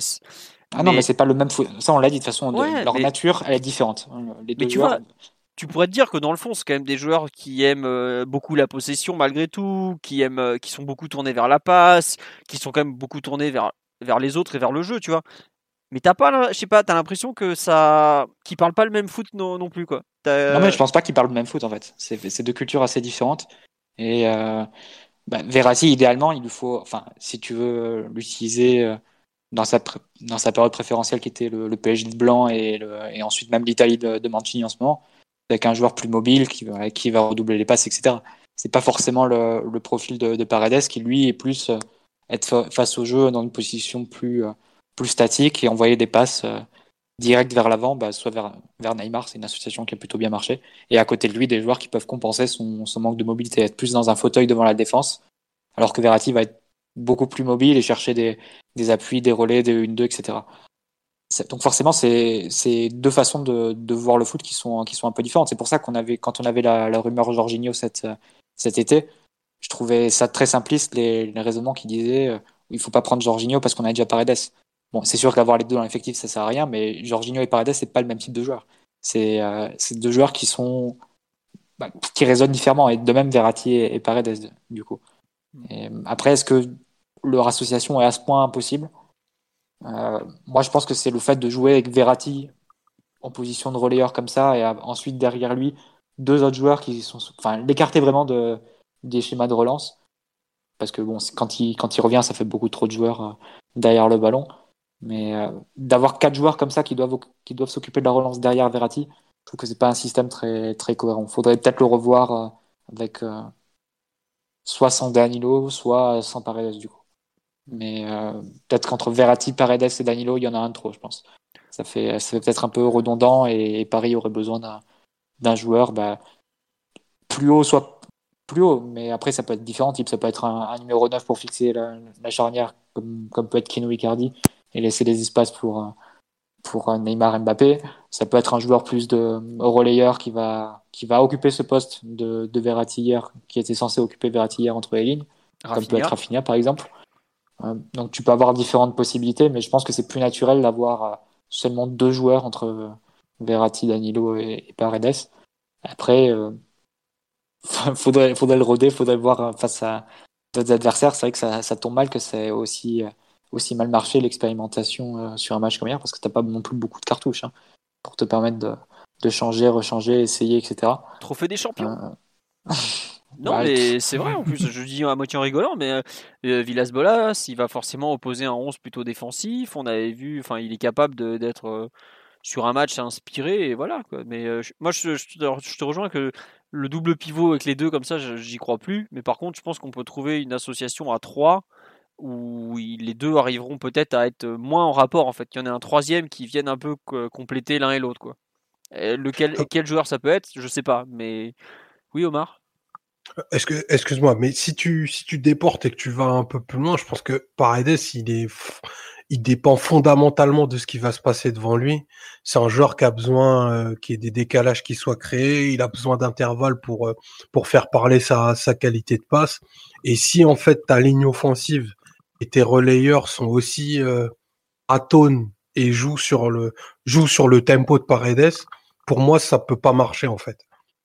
Avec euh, qui que tu mettes dans l'association, euh, dans les milieux qui composent euh, les joueurs du PSG, tu vas pas avoir ce joueur qui va être capable de, bah, de faire des appels à vide sur 30 mètres pour, pour lui donner, en partant du milieu, j'entends, entre guillemets, le, le Arturo Vidal de la belle époque. Tu vas pas l'avoir. Neymar, c'est quand même un, un joueur qui est plutôt, bah, qui démarre quasiment toutes ses actions uniquement le moment où il a le ballon dans les pieds. Donc c'est c'est un peu plus compliqué de, de, de, de, le trouver pour un, pour un joueur comme Paredes qui a besoin d'espace. Mbappé tend à être de moins en moins aussi un, un joueur de profondeur. Tu vas avoir l'option l'option Moiskin qui pour le coup euh, avec lequel je pense que ça pourrait ça pourrait mieux fitter ou Di Maria qui est euh, dans sa dans sa plus mauvaise version depuis depuis qu'il est arrivé au club. Donc ça donne ça donne pas beaucoup de cartouche pour un joueur aussi, aussi spécifique. qui a des Paredes Neymar, ça a quand même bien marché, Omar. Avec euh, Ouais, je Neymar suis pas qui d'accord, attend entre, Paredes, qui attend entre Neymar, les lignes. 4-4-2, euh, Mm. c'est justement ce qui permettait à Neymar de ne pas être sur le terrain. Quoi. C'était le, c'était le Neymar qui jouait euh, 15 mètres plus haut que celui qu'on a vu hier et qui faisait euh, 17 différences de- par le dribble dans un match. Ça, pour moi, c'est pas, c'est- enfin, c'est pas un système.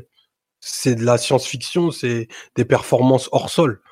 Et je, je, pour moi, ça peut pas être une base de, de raisonnement et la base de ta construction, en fait.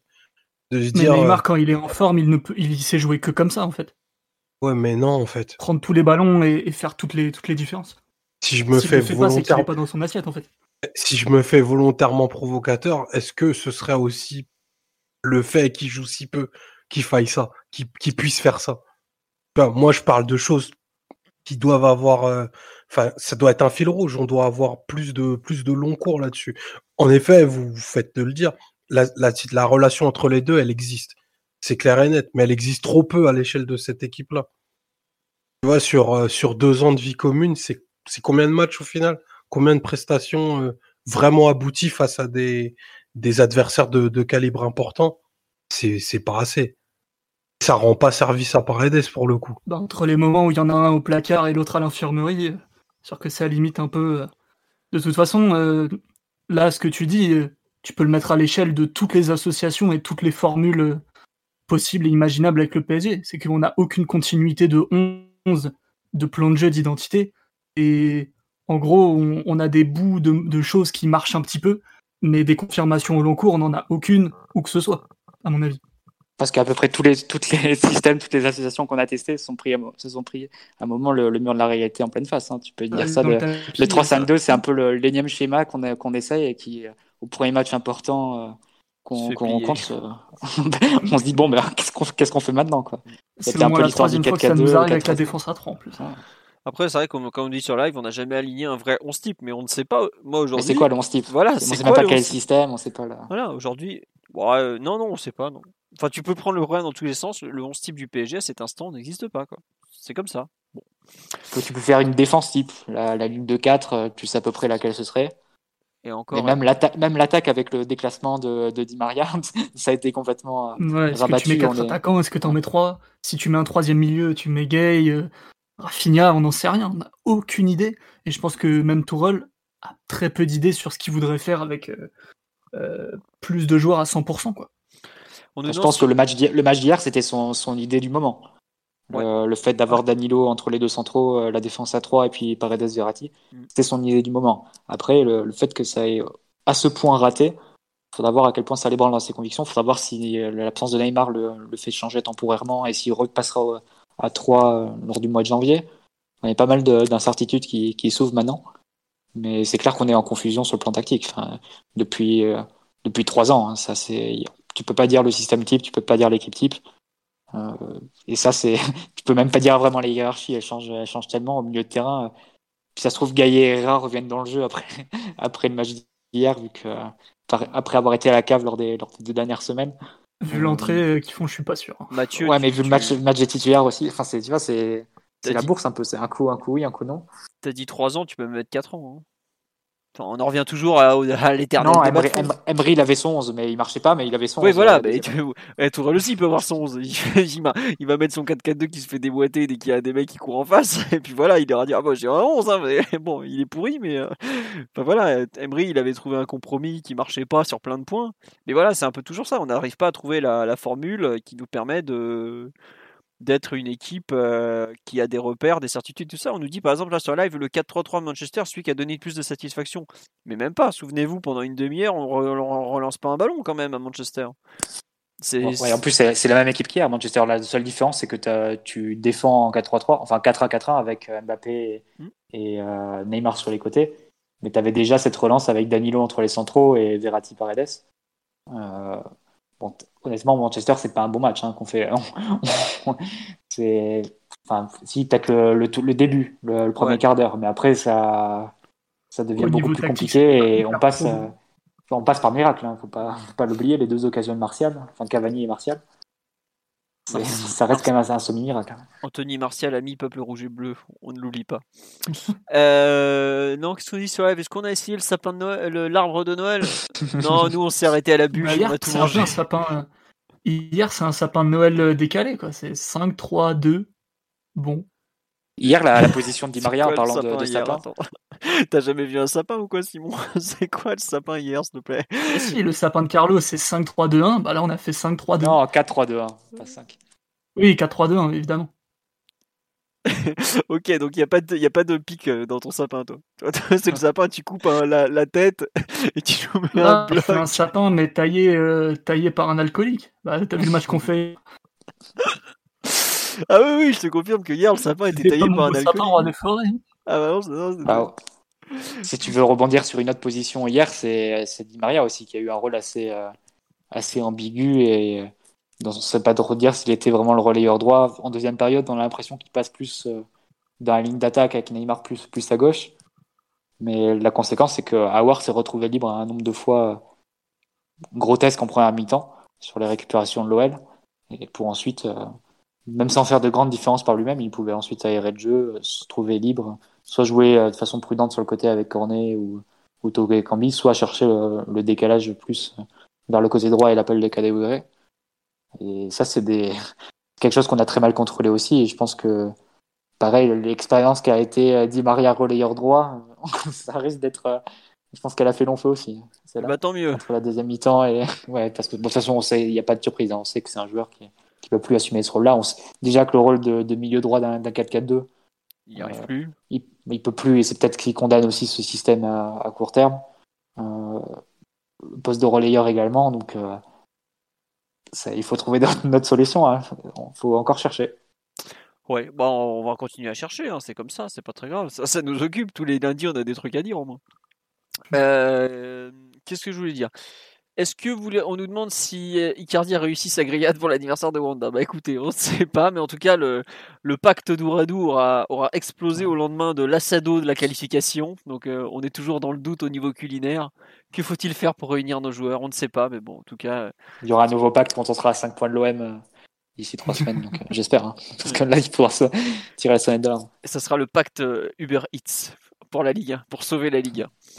Euh on nous dit quel enfer d'entendre des consultants balancer comme ça la solution. Bah oui, euh, enfin s'ils avaient la solution, ils seraient pas consultants, ils seraient entraîneurs. Hein, vous inquiétez pas. En général, celui qui est derrière le micro, c'est celui qui est pas dans un club. Ne l'oubliez. Ah oui, c'est Roten qui voulait voir euh, Di Maria relayeur comme ça. Ouais, voilà. je sais pas. Après, on a tous des, on a tous, on se dit tous, oui, euh, on a tous des envies en se disant ouais, si on fait, si on fait ça avec cet effectif, si on mettait tel joueur là et tout.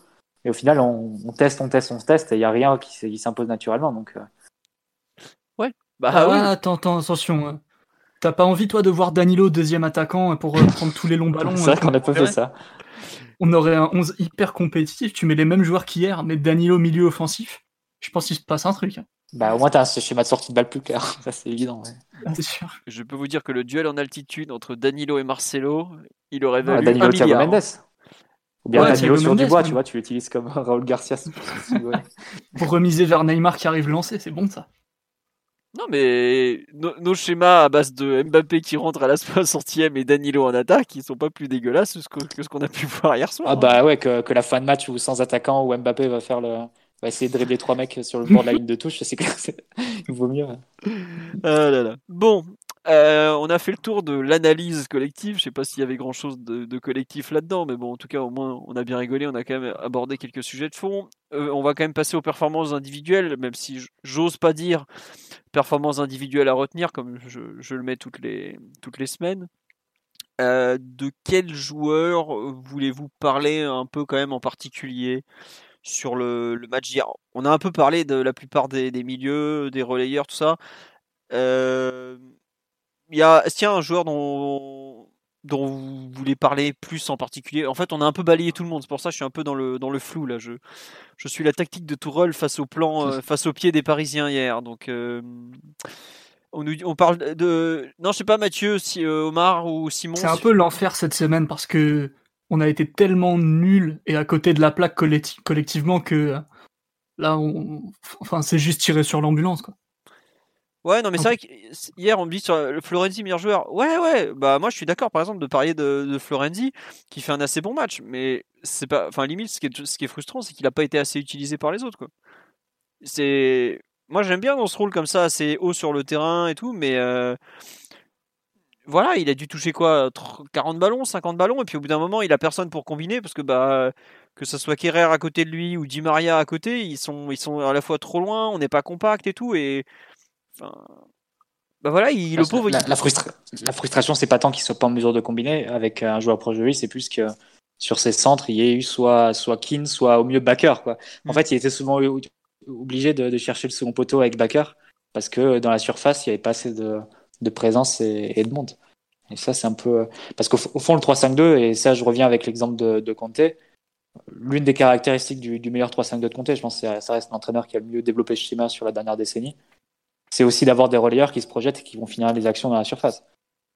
Euh, c'est notamment, bah, ça a été notamment Vidal qui finit, euh, Vidal et Marquisio qui doivent faire deux saisons consécutives meilleurs buteurs de la Juve en 2012 et en 2013. Euh, ça a été euh, même des joueurs comme Giaccherini qui, qui se retrouvent à marquer des buts en, en sélection. Euh, même à l'Inter aussi, on, on, a vu ça. donc je sais pas si le fait d'avoir en plus des, joueurs assez conservateurs, Verratti va forcément rester derrière le ballon ou proche de la circulation. Di Maria, il reste aux abords de la surface, etc. Pour chercher des positions de tir ou pour chercher des positions de centre. Tu n'avais pas ce profil de relayeur non plus qui était capable, pour animer ce système-là, d'apporter ce nombre dans la, surface et d'aider des, attaquants qui n'y sont même pas 100% du temps. Puisque Neymar aussi vient, vient décrocher, vient toucher la balle, euh, vient orienter le jeu, etc. Donc, euh, c'était souvent le, pauvre Keane et, et, Baker qui arrivent en second, second rideau. Dans tes relayeurs qui auraient pu euh, s'insérer dans la surface, on nous rappelle que Barella a été vu à la Factory, n'oublie pas. La solution était là, juste devant nous, mais il était trop petit et euh, on l'espérait 6 feuilles et demi et puis il faisait que 6 feuilles, donc on, était coincé. Euh, non, je sais pas sur Florenzi, vous avez quelque chose à rajouter ou comme tu dis, on n'a pas grand chose à dire? Non, il y a un vrai débat, je trouve, et je veux pas vous spoiler, mais Omar avait déjà commencé à le faire dans l'avant-match, c'est la prestation de Kim Pembe en centrale gauche d'une défense à 3. Où je trouve que là, on, en avait parlé, je crois, l'an dernier, quand on avait joué quelques matchs avec une défense à 3, où, on lui trouvait des grosses difficultés dans le positionnement, dans le fait qu'il joue à 4 comme à 3, et qu'il avait du mal à gérer la largeur. Je trouve que ça s'est vraiment beaucoup vu euh, sur le match d'hier. Euh, il n'arrive pas quoi en fait. Il manque de repères, mais il n'arrive pas, je trouve, à, à s'adapter en fait, tout simplement. Il a des repères, on dirait qu'il a ses repères du 4-4-2, de sa défense à 4, où il est à peu près dedans, il est à peu près dedans euh, pour relancer, il a des, il sait trouver ses angles de passe, tout ça, tout ça. Mais alors la défense à 3, quand on lui demande vraiment d'aller carrément presque bah, proche de la ligne de touche, ou même pour, euh, pour attaquer des espaces, tout ça, je trouve qu'il est complètement, complètement perdu. On, nous dit qu'on parlait de son côté exubérant, pas compatible avec une défense à 3, mais je pense que là, c'est même pas une question d'exubérance, tout ça, c'est juste une question de, de repère dans l'espace, en fait. Je sais pas si, mmh, vous, si vous partagez un peu ce. Quand je le vois, là, ce qu'il fait sur le but, où il repart plein axe, je mais qu'est-ce que tu vas faire? À ce, temps... En plus, le pire, c'est qu'il va là, il se ferme un demi-terrain de relance, pratiquement, et il va à l'endroit où il y a le plus de monde. Et pour moi, c'est typiquement un, joueur qui, est, euh, qui joue d'une façon alors qu'il est dans un autre système en fait. Et alors, il n'est pas, il est pas dans une grande forme physique, mais il y a un vrai problème, je trouve, de, de bascule mentale qu'il n'arrive pas à faire selon qu'on joue à 4 ou, à 3 derrière. Quoi. Je sais pas, Simon, bah, c'est toi qui as fait une palette là-dessus, non? Ouais, ouais, tout à l'heure. En fait, ce qu'il y a, c'est que technique, il est très fort. Genre, il, enfin, il est juste, il a une bonne technique de passe, il peut résister à la pression, il peut faire pas mal de, choses, mais il est un peu monomaniaque. C'est-à-dire que dans la défense à 4, son truc c'est de porter la balle sur quelques mètres face à lui et de jouer fort face à lui ou d'ouvrir à, ras de terre sur, un latéral ou, un piston. Mais dans la défense à 3, ça marche pas exactement pareil en fait. Tu n'as pas forcément les mêmes options. Il faut que tu joues beaucoup plus écarté. Il faut que, tu sois prêt à limite reculer pour mieux avancer. C'est-à-dire que euh, recevoir une passe de ton libéraux pratiquement en position d'arrière gauche et ensuite trouver des, lignes de peut-être plus en, en diagonale plutôt que, face à toi directement. Et le système lui offre assez peu de fois ce, genre d'opportunité. Peut-être on l'a vu une ou, deux fois face à Lyon où, où il a bien le, jeu dégagé face à lui, où euh, l'attaquant le, le, cadrait plus. Et il trouve Neymar qui de toute façon perdait la balle sur sa première touche. Mais en réalité, il a beaucoup de mal à, s'habituer. Et aussi, je pense quand même que il doit avoir aussi du mal à s'y retrouver sur les consignes de Tourelle parce que, tous les défenseurs, même les plus à l'aise avec le ballon, euh, jouent, on va dire, leur jeu normal en, défense à 4 et qui se, retrouvent tous pardon, aussi paralysés et un peu dépourvus de moyens en défense à 3. C'est quand même que le coach euh, doit pas encourager euh, la prise d'initiative maximale dans, ce type de relance, à mon avis. Un peu dans l'idée de, de, fausse sécurité dont on parlait avec euh, des joueurs très, très statiques, très proches les uns des autres, beaucoup derrière le ballon, et qui ont peu l'opportunité et qui sont peu encouragés à prendre, de, à prendre l'initiative. Mais ouais, c'est un peu ce, ce, double problème que, que je retrouverais chez, euh, pour le cas Kimpembe. Omar. hier, si tu veux. Oui, vas-y, vas-y, Omar. Non, non, non, fini, fini. Omar, il, va venir après, t'inquiète pas, il va ramasser tout. Alors, alors juste une phrase pour euh, ensuite donner la parole à Omar. En, plus de ce qu'a dit Simon, qui sont les problèmes euh, un peu génériques de, de Kimpembe sur la défense à 3, hier, en plus, à la relance, bah, il se retrouvait face à la disposition lyonnaise qui le, qui coupait la, possibilité d'envoyer une passe euh, axiale vers Neymar directement, le genre, ou Verratti, le genre de passe qu'il affectionne. Avec Kadewere. Ouais, il y avait Kadewere qui, qui bloquait, et puis derrière, tu avais tu avais aussi euh, Paqueta, qui était, euh, qui était assez proche de Verratti et qui bloquait aussi cet espace-là. Donc il lui restait deux choses. Il lui restait la passe pour Backer, mais ça semble assez évident que dans l'équipe, il y a une certaine réticence à, à pas jouer sur lui. Et le fait de revenir dans l'axe, donc c'est ce qui tente sur euh, notamment le, but lyonnais, où il revient vers, vers Paredes et c'est là que le pressing trap, comme on dit, de, de l'Olympique lyonnais se referme et, le ballon est perdu. Mais ça, s'est vu sur d'autres situations. Le, ballon a été perdu entre Kipembe et Paredes plusieurs fois dans, dans le match. Donc euh, on va dire que c'est, presque comme si Lyon avait orienté cette relance. Euh, Lyon qui oriente cette relance-là et puis le PSG qui s'en coupe aussi en ne jouant pas vers Backer, en ne jouant pas sur les extérieurs. Ouais. Euh, non, attendez, j'ai fait on nous dit sur le live, euh, j'avais une remarque, euh, on nous parle de l'erreur sur le but, est-ce qu'on la met sur Kimpembe ou sur Paredes? Franchement, il n'y a pas de l'un ou l'autre, c'est une erreur commune, collective, il y a mais il y a rien qui va sur le système qui marche pas. Ouais, voilà, le système marche pas. Mais après, si vous regardez l'action, il y a comment il s'appelle Danilo et Paredes qui vont marquer le même joueur qui ouvre complètement le, chemin du but à, à Kadewere. Il y a plein de choses qui vont pas là-dessus. Donc c'est pas. Enfin, ça nous pendait au nez. Hein. C'est tombé sur cette action-là, ça aurait pu tomber sur une autre. Après, c'est vrai que le match de Kimpembe est franchement pas terrible et qu'il a eu, il a été en difficulté. Mais il y a beaucoup de choses qui sont pas allées hier. Omar, sur les, soucis de, notre ami Presco et de la défense à 3, la thèse que tu développais dans, l'avant-podcast, que je n'ai pu qu'entendre en partie, donc comme ça tu vas pouvoir répéter pour tout le monde maintenant.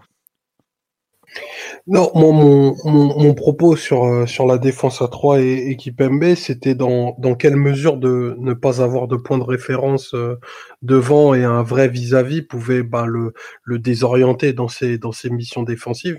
Parce que pour le coup, il y a des, il y a des, il y a plus d'espace à couvrir lorsqu'il, lorsqu'il a ce côté-là. Il y a en effet ce qui se passe euh, ben, devant lui. Ça, c'est ça, c'est très important quand tu quand tu défends à 3 et il y a tout l'aspect latéralité euh, où la relation avec euh, avec le piston est, est, importante pour pas que bah, lui se retrouve dans des dans des deux contrats à chaque fois pour le coup backer. Donc ça demande à Kipembe de venir fermer le, le couloir quand euh, quand le ballon est de ce côté-là, mais ça demande aussi euh, d'avoir euh, ben, une vision plus, panoramique pour avoir l'œil sur euh, tes deux autres défenseurs afin de, conserver la structure et la ligne. Ça, c'est quelque chose de, très important et je trouve qu'il a du mal en fait à, à coordonner ce type d'action. C'est-à-dire quand il va sortir pour aller côté ballon pour, pour justement fermer le couloir il va vraiment le faire en se désintéressant de ce qui va se passer dans la surface. Et c'est ce qui a ouvert euh, ben, un nombre d'espaces euh, très très important euh, pour, pour les Lyonnais. Et puis, en fait, j'ai trouvé aussi que lorsqu'il a eu la, première ou je crois la deuxième intervention comme celle-là, qui rate un petit peu, ça érode totalement en fait sa, sa confiance balle au pied. Donc il a il a fait plusieurs passes qu'on manquait de tension ou qui étaient pas dans les dans les meilleures zones et ça transpirait que ben il est pas à l'aise dans ce dans dans ce système là. Euh, je regardais beaucoup les, les le comportement des, des trois défenseurs euh, jusqu'à la jusqu'à la sortie de Diallo et euh, même s'il se blesse euh, assez rapidement et c'est vrai que c'est fâcheux je trouvais Diallo, même si c'était le plus en difficulté des trois de par la position, mais dans le comportement et dans ce qu'il faut faire pour justement euh, réduire les espaces quand on se défend quand on défend à trois, bah c'était lui qui faisait les choses les plus opérantes et qui fonctionnait le plus. Donc ça c'est je sais pas si c'est euh, quelque chose à suivre euh, pour l'avenir, mais Kipembe dans une défense à trois, ça fait beaucoup de matchs où, où ça fonctionne de façon assez assez difficile et je pense que, bien sûr, c'est pas pas à nous qui, qui va dire que que c'est pas sa préférence, mais il y a, y a deux trois attitudes, notamment celle-ci euh, sur les couvertures qui sont qui sont faites de façon un petit peu un petit peu cavalière, qui, qui me font dire que bah c'est pas c'est pas là qu'on aura sa meilleure version. Oui, oui, bah, et puis enfin là, j'essayais de réfléchir pendant que tu me tu nous expliquais un peu ta vision de la chose un vrai bon match de Kim Pembe dans une défense à 3, je suis incapable d'en donner un. Quoi. Incapable. Et puis, pour lui, c'est vraiment, euh, c'est vraiment quelque chose qui, qui découvre euh, ben, depuis, depuis très peu. Quoi. Voilà, c'est, un système qui est assez peu, assez peu travaillé en, en jeune, euh, notamment. Donc, c'est vraiment de la, de la pure découverte et, et dans, une, dans un 3-5-2 qui fonctionne pas super bien. Donc, qui va surresponsabiliser euh, les comportements de, tes défenseurs de côté. Donc c'est une mission difficile pour euh, pour Presco, mais bon, ça ça, ça l'aidera peut-être à avoir euh, à être un central de, de, base à 4 d'encore plus grande qualité. En tout cas, j'espère. Mm. On nous dit il y a le match aller contre Manchester où il marque. Non, non, le PSG joue en 4-4-2 ce jour-là. Donc, enfin 4-2-3-1, 4-4-2, mais il joue dans une défense à 4 avec Silva et Silva, Kerrer et Bernat en défense. Donc euh, des défenses à 3 globalement ça a souvent été un problème et je, comme tu le dis Omar je trouve que de nos joueurs le plus adapté, le, celui qui comprend le mieux les besoins de la défense à 3, bon outre Marquinhos qui est quand même le plus flexible de tous c'est Diallo. Euh, et hier c'est pas forcément un hasard si c'est Diallo qui sauve, qui sauve pardon, déjà deux ou trois reprises dans les 25 minutes qui passent sur le terrain. Quoi. Ouais parce que du coup Lyon sur les transitions ils avaient des 1 contre 1 à jouer face, au, face aux défenseurs. Un peu, un peu le ce miroir qu'on retrouvait au précis qui, apparaissait aussi euh, sur les, attaques rapides de Lyon et ça a donné des situations vraiment très très chaudes. Hein. C'est-à-dire que si tu mettais pas le, pied parfaitement comme il faut, euh, à cette occasion pour Lyon directement. Et, pour l'ami l'ami Presnel, il est pas mal en vrai son match euh, dans la défense à 3 contre Lukaku au Parc des Princes. Sauf qu'il se fait tirer dessus dans les arrêts de jeu quoi. Oui, après, c'est pas. Enfin, ce jour-là. Euh, Paris défendait pas à 4 ce jour-là? Non, on bah, défendait à 3 avec Kerrer Silva et, et, et, Kim Pembe, c'était un vrai 3-4-3. en défense, en phase défensive. C'était en gros de jouer des duels face à Lukaku, il l'avait plutôt bien tenu. enfin, ouais, à part que Lukaku. C'était pas toutes les subtilités de, de, la défense à 3, je suis bien d'accord. Ouais, voilà, c'est un. un enfin, il jouait un, un, duel, quoi, en fait. C'était limite un, un contre un permanent et c'est ce qu'il sait faire, quoi. Ça, il n'y a pas de souci. Après, où il a plus de mal, c'est quand c'est un match d'espace, par exemple où là forcément il doit compenser et, voilà quoi. Mais bon. Euh, bon. Euh, est-ce que vous voulez rajouter quelque chose sur les, les perfs individuels? Bon, on a parlé du match de, de Di Maria en relayeur, bah, évidemment qui est tout acheté. Hein. Est-ce qu'on est vraiment surpris? Pas, pas, tant que ça, non? À part si vous attendiez. Enfin, vous en attendiez quelque chose, pardon, de, de Di Maria en relayeur droit ou pas? Non. voilà. Bon. C'est bien, il, a, il lui a montré comme ça par A plus B qu'il peut pas jouer là. Maintenant, j'espère. je crois qu'on avait déjà les, on avait déjà les débats dans le podcast à l'époque Laurent Blanc en disant que Di Maria il fallait pas le mettre ailleurs. que c'était. On se rappelle pour lui quoi. Le PSG, il y a un PSG Monaco au Parc des Princes là où on doit mener 4 ou 5-0 à la mi-temps, où on est à 0-0 et où on perd 2-0. Bah, celui où Mbappé débute, il me semble. Exact, bah c'est celui-là tout à fait, où il avait joué relayeur, relayeur et voilà. Le problème c'est qu'il joue à relayeur comme il joue ailier quoi. Il prend le ballon, il fonce tout droit et il perd la balle. Sauf que c'est quand tu perds la balle en relayeur, t'as euh, au mieux aller 5 voire 6 joueurs derrière toi et tu, tu peux directement euh, être enfin directement mettre en position les les ailiers adverses, enfin les attaquants adverses. Donc c'est vraiment dangereux comme défensivement, défensivement, ah il peut plus, il peut plus assurer en plus. Ah bah le contre-pressing, c'est quelque chose ah, qui qui n'est plus dans son registre malheureusement. Après. Et puis le, match-up avec Awar, c'était un peu prétentieux. Quoi. Ouais. de l'imaginer. Bon, ça fait partie des nombreuses euh, aberrations qu'on a vues hier. Euh, on, on, nous parlait de Navas, mais Navas, bon, il, est tout le temps bon, il n'y a pas grand-chose à dire de lui. Hein. On, le remercie d'être là, c'est tout. Euh, qu'est-ce que je voulais vous dire? Est-ce que vous voulez dire un mot sur le match de Keane et ou, et ou Neymar? Parce qu'on a très peu parlé de l'attaque jusque-là. euh, ou pas? Le... Bah, Keane le pauvre a fait un match euh, très très isolé du reste de l'équipe en réalité. Mm. Limite s'il apparaissait même pas dans le plan euh, de caméra générale vu, vu à quel point il était un peu, 14 un peu perdu tout seul entre Deneyer et, et Marcelo. Par contre Neymar, niveau d'inspiration qui chute brutalement après avoir fait des matchs, on va dire, corrects auparavant. Voire un match énorme contre Istanbul, mais encore une fois, ce n'était qu'Istanbul. Et ça montre aussi un petit peu le, le côté décompression totale, l'absence de sérieux, le fait qu'il passe plus de temps à discuter avec Depay plutôt qu'à jouer. Et, ça, c'est une fois le ballon dans les pieds, il en fait un peu n'importe quoi. C'est un peu. Mais toi, tu l'attribues, tu mets ça sur le compte de la décompression. Moi, j'ai eu l'impression de revoir un peu le, le même type de match qu'on voit très souvent de Neymar quand son équipe tourne pas. C'est-à-dire qu'il se frustre et là, ça, il rentre dans un cercle vicieux. Ouais, mais qu'il commence à match, il joue à peu près entre guillemets normalement. C'est-à-dire qu'il respecte sa position, il décroche pas tellement. C'est vraiment techniquement où, où il était au, diapason de l'équipe. Le nombre de, de contrôles qu'il rate, c'est pas normal. Neymar, c'est un, un, si ce n'est le, meilleur technicien actuellement dans, dans ce genre de position. Il peut pas rater des contrôles où il se retourne avec, euh, avec la semelle ou des trucs comme ça. Quoi. Là, il, enfin, même des choses simples il les ratait et c'était pas que dû à, de, comment dire, une perte de lucidité parce qu'il fait n'importe quoi, qu'il fait des, des arcs-en-ciel au lieu d'ouvrir sur Florenzi en fin de mi-temps. Ou, ouais, mais il y a encore eu quand même ça. Il y a eu euh, un moment quand il rentre, il s'est monté la tête par le Léo Dubois. Là, tu dis, euh, qu'est-ce qui te prend, quoi? Pourquoi tu veux rentrer dans ce duel avec, euh, avec Léo Dubois? Pourquoi tu, tu veux, tu veux vraiment te... ouais, pourquoi tu veux vraiment te le faire à ce point? Et c'est là aussi qu'il perce le fil de son match, sans doute exaspéré par le fait que les ballons ne lui arrivent pas. Mais c'est un peu. Euh, mais du coup, ouais, il rajoute. Il, il avait été dans, dans, le coup du bois, il l'aurait explosé euh, dix fois s'il le fallait. Bah, quand, il part quand il part comme ça sur des 1 contre 3, des 1 contre 4, non, il ne le passera pas dix fois du bois. ou alors, à moins qu'il soit dans, un, dans une soirée euh, immense, comme, comme face à l'Atalanta par exemple.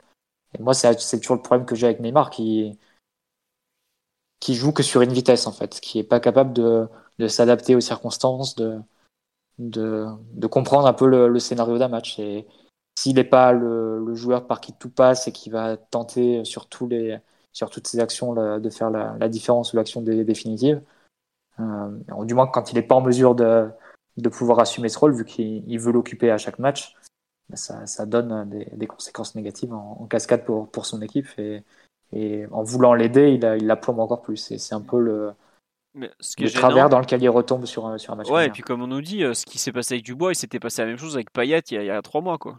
Hmm. Même pas, il y a, oui, si, il y a trois mois pile. C'était le 13, 13 septembre, 13 décembre. Les, les, deux matchs, trois mois d'écart, il refait tout le temps la même chose. C'est ça qu'il cède aux provocations adverses de façon trop, trop facile. C'est dommage. Et c'est marrant, c'est que j'ai l'impression qu'en Ligue des Champions. Bon, non, j'allais dire en Ligue des Champions, c'est pas le cas, mais je me souviens à Naples, il avait complètement fait n'importe quoi. Euh. maintenant, c'est clair que ça devient une consigne aussi des, des adversaires. De, Totalement. De vouloir faire découpiller. Enfin, Rudy Garcia, il doit très bien se rappeler aussi du match euh, du 2-2 au vélodrome, où Neymar se fait expulser, où aussi, là, là encore, il a montré une grande fragilité émotionnelle dans son duel avec euh, peut-être Sakai, il me semble. Sakai et Zambo Anguissa, surtout qu'il lui avait. Nassar, je sais plus, ou Zambo. Non, c'était Sakai qui l'avait bien géré. Ouais. Ça, fait, ça fait rire sur papier. Non, mais c'est fou qu'un joueur de cette trempe se mette, euh, arrive à se faire euh, gêner par des, entre guillemets, par des no-names du football. Quoi. Parce que Léo Dubois, enfin. je peux être méchant, mais il est international parce qu'il n'y a personne c'est pas je sais même pas s'il fait partie des six meilleurs joueurs de l'OL par exemple quoi. donc on parle vraiment ah pas non, pas du tout c'est le pire joueur de enfin pas le pire mais peut-être l'un des trois moins bons titulaires de l'OL hein, le haut du c'est l'un des postes mm. Voilà euh, non sur le live j'avais vu il y avait une remarque aussi attendez j'arrive j'arrive pas à la retrouver donc bon bah tant pis désolé euh, la personne qui a fait une remarque intelligente c'est moi qui ne le suis pas sur le, le, match de Neymar mais bon tant pis euh, Ouais, non, il y, a, aussi en fait le, le, geste qu'il fait sur Dubois, pareil, il est quand il, met l'espèce de coup, c'est sur Dubois l'espèce de coup de pied par derrière où Lopez il fait des roulades jusque dans le Rhône. Mmh. Non, c'est un autre. C'est pas non, c'est Deschiglio, non? Je sais plus. Enfin bref. Ouais, ouais, c'est pas Dubois. Mmh. Mais voilà, mais même un truc dont on n'a pas parlé, c'est pareil. Les joueurs du PSG hier, ils ont quand même fait pas mal. Euh, le pire tacle de la rencontre, il est pour euh, Mendes qui fracasse Neymar à la toute fin du match. Mais et encore, c'est un tac qui peut arriver. Euh, bon, bon, c'est très bien qu'il est, euh, est rouge et que Neymar ait rien. C'est tant mieux. Enfin, rien. Il a pas grand chose, quoi, je veux dire. Mais par exemple, le geste de Paredes sur de paille, il est littéralement scandaleux. Il peut lui péter la jambe, mais c'est honteux ce geste. L'arbitre est très très gentil de pas mettre rouge quand même. Parce que euh, ouais, on me dit que c'est de Chiglio que Neymar pousse, mais voilà. Mais il y a eu des fois où je trouve que ça rejoint un peu le, le- le non-match qui a été fait, c'est que même euh, dans les duels, psychologiquement, ils sont pas dedans quoi. Là pour que Paredes il fasse un geste pareil, mais il a quoi dans la tête quoi? Paredes c'est un joueur qui est capable d'être euh, un peu dur des fois, mais là c'est un geste pour faire mal quoi, je trouve. Enfin, je sais pas je- ce que vous en avez pensé, mais là, ce geste, déjà, j'en ai. En, en vrai, le ralenti exagère beaucoup le. C'est- Non, non, non, mais c'est vrai parce que le Il ralenti, t'as l'impression c'est qu'il très bon lui, lui briser le, le tibia, mais à vitesse réelle, en fait, il le, il lui fait un croche-patte quoi. Non, non, si, Simon. Mais une Il- Le il se relève direct en il- rigolant. Ah non, non, c'est pas vrai. Déjà, il, il Il se tord de douleur ouais. pendant longtemps. Et puis après, effectivement, il se lève en sous. Parce que Depay a l'air euh, gentil comme tout. Donc, il... Ouais, il négocie surtout un transfert. Voilà, c'est ça. Il passe une audition. Ça, c'était, c'était l'entretien d'embauche. Donc, il était prêt à, à montrer pas de blanche à tout le monde. Mais le geste est. Enfin, il y a. y a- Si, si, si on, si on, on fait l'analogie des gestes du pire, euh, Thiago Mendes, euh, au moment où il tacle Neymar, il défend un avantage à 25 mètres de son but à 30 secondes de la fin. Donc, non pas que je veuille expliquer son geste malencontreux, mais c'est le contexte dans lequel il le fait. Paredes, il met une latte à deux pailles, alors que celui-ci est à 55 mètres du but parisien et qui part dans un 1 contre 3.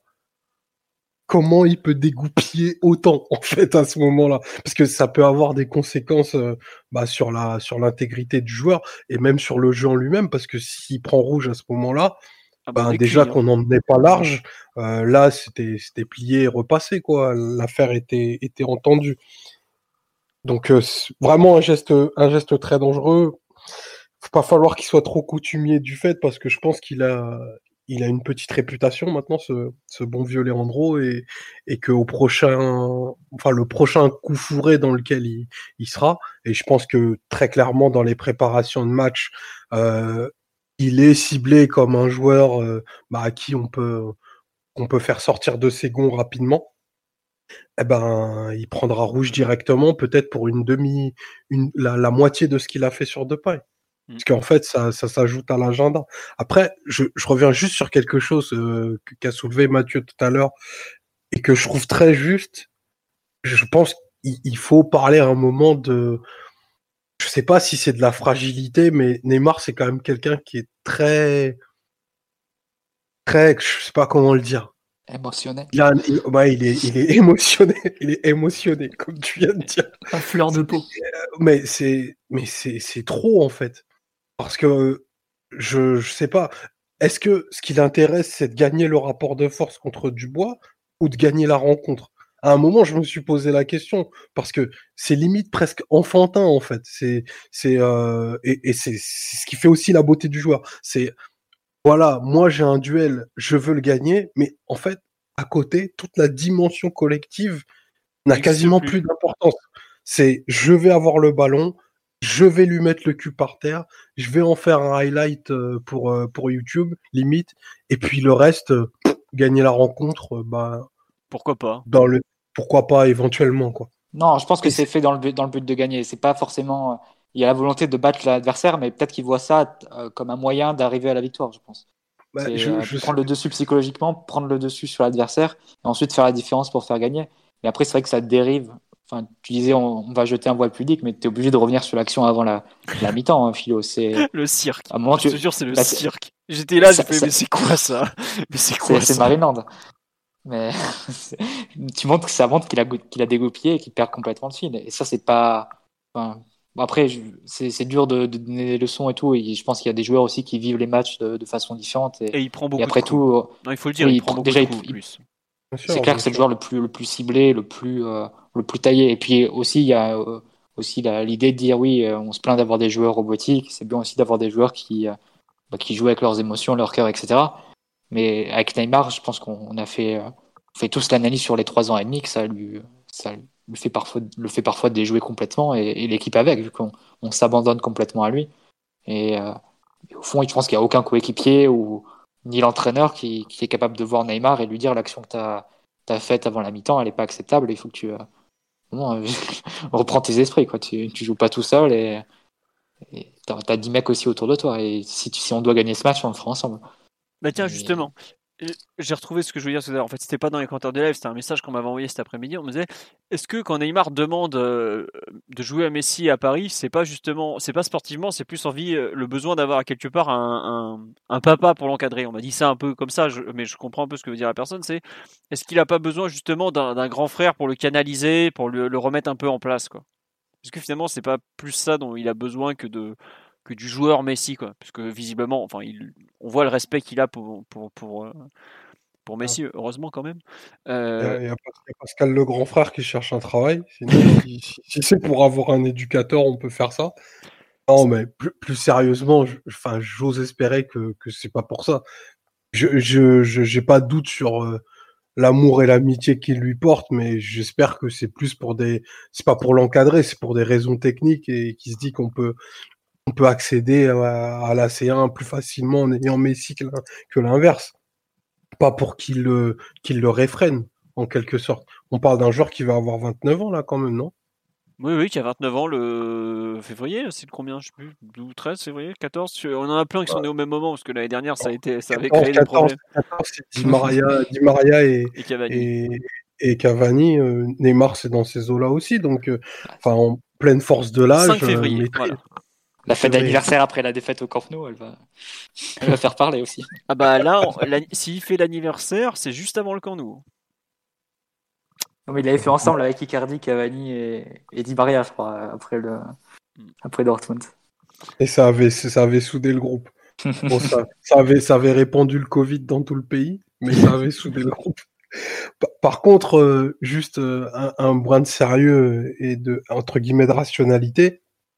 Enfin, moi, je, suis pour euh, les joueurs euh, émotifs et tout, euh, créatifs, qui, ben, mettent vraiment leur, personnalité sur le terrain. Mais il y a quelque chose qui me frappe quand même, c'est que Neymar, quand il déjoue, il, a une surabondance du, jeu latéral, qui, multiplie en fait le nombre de coups qu'il prend.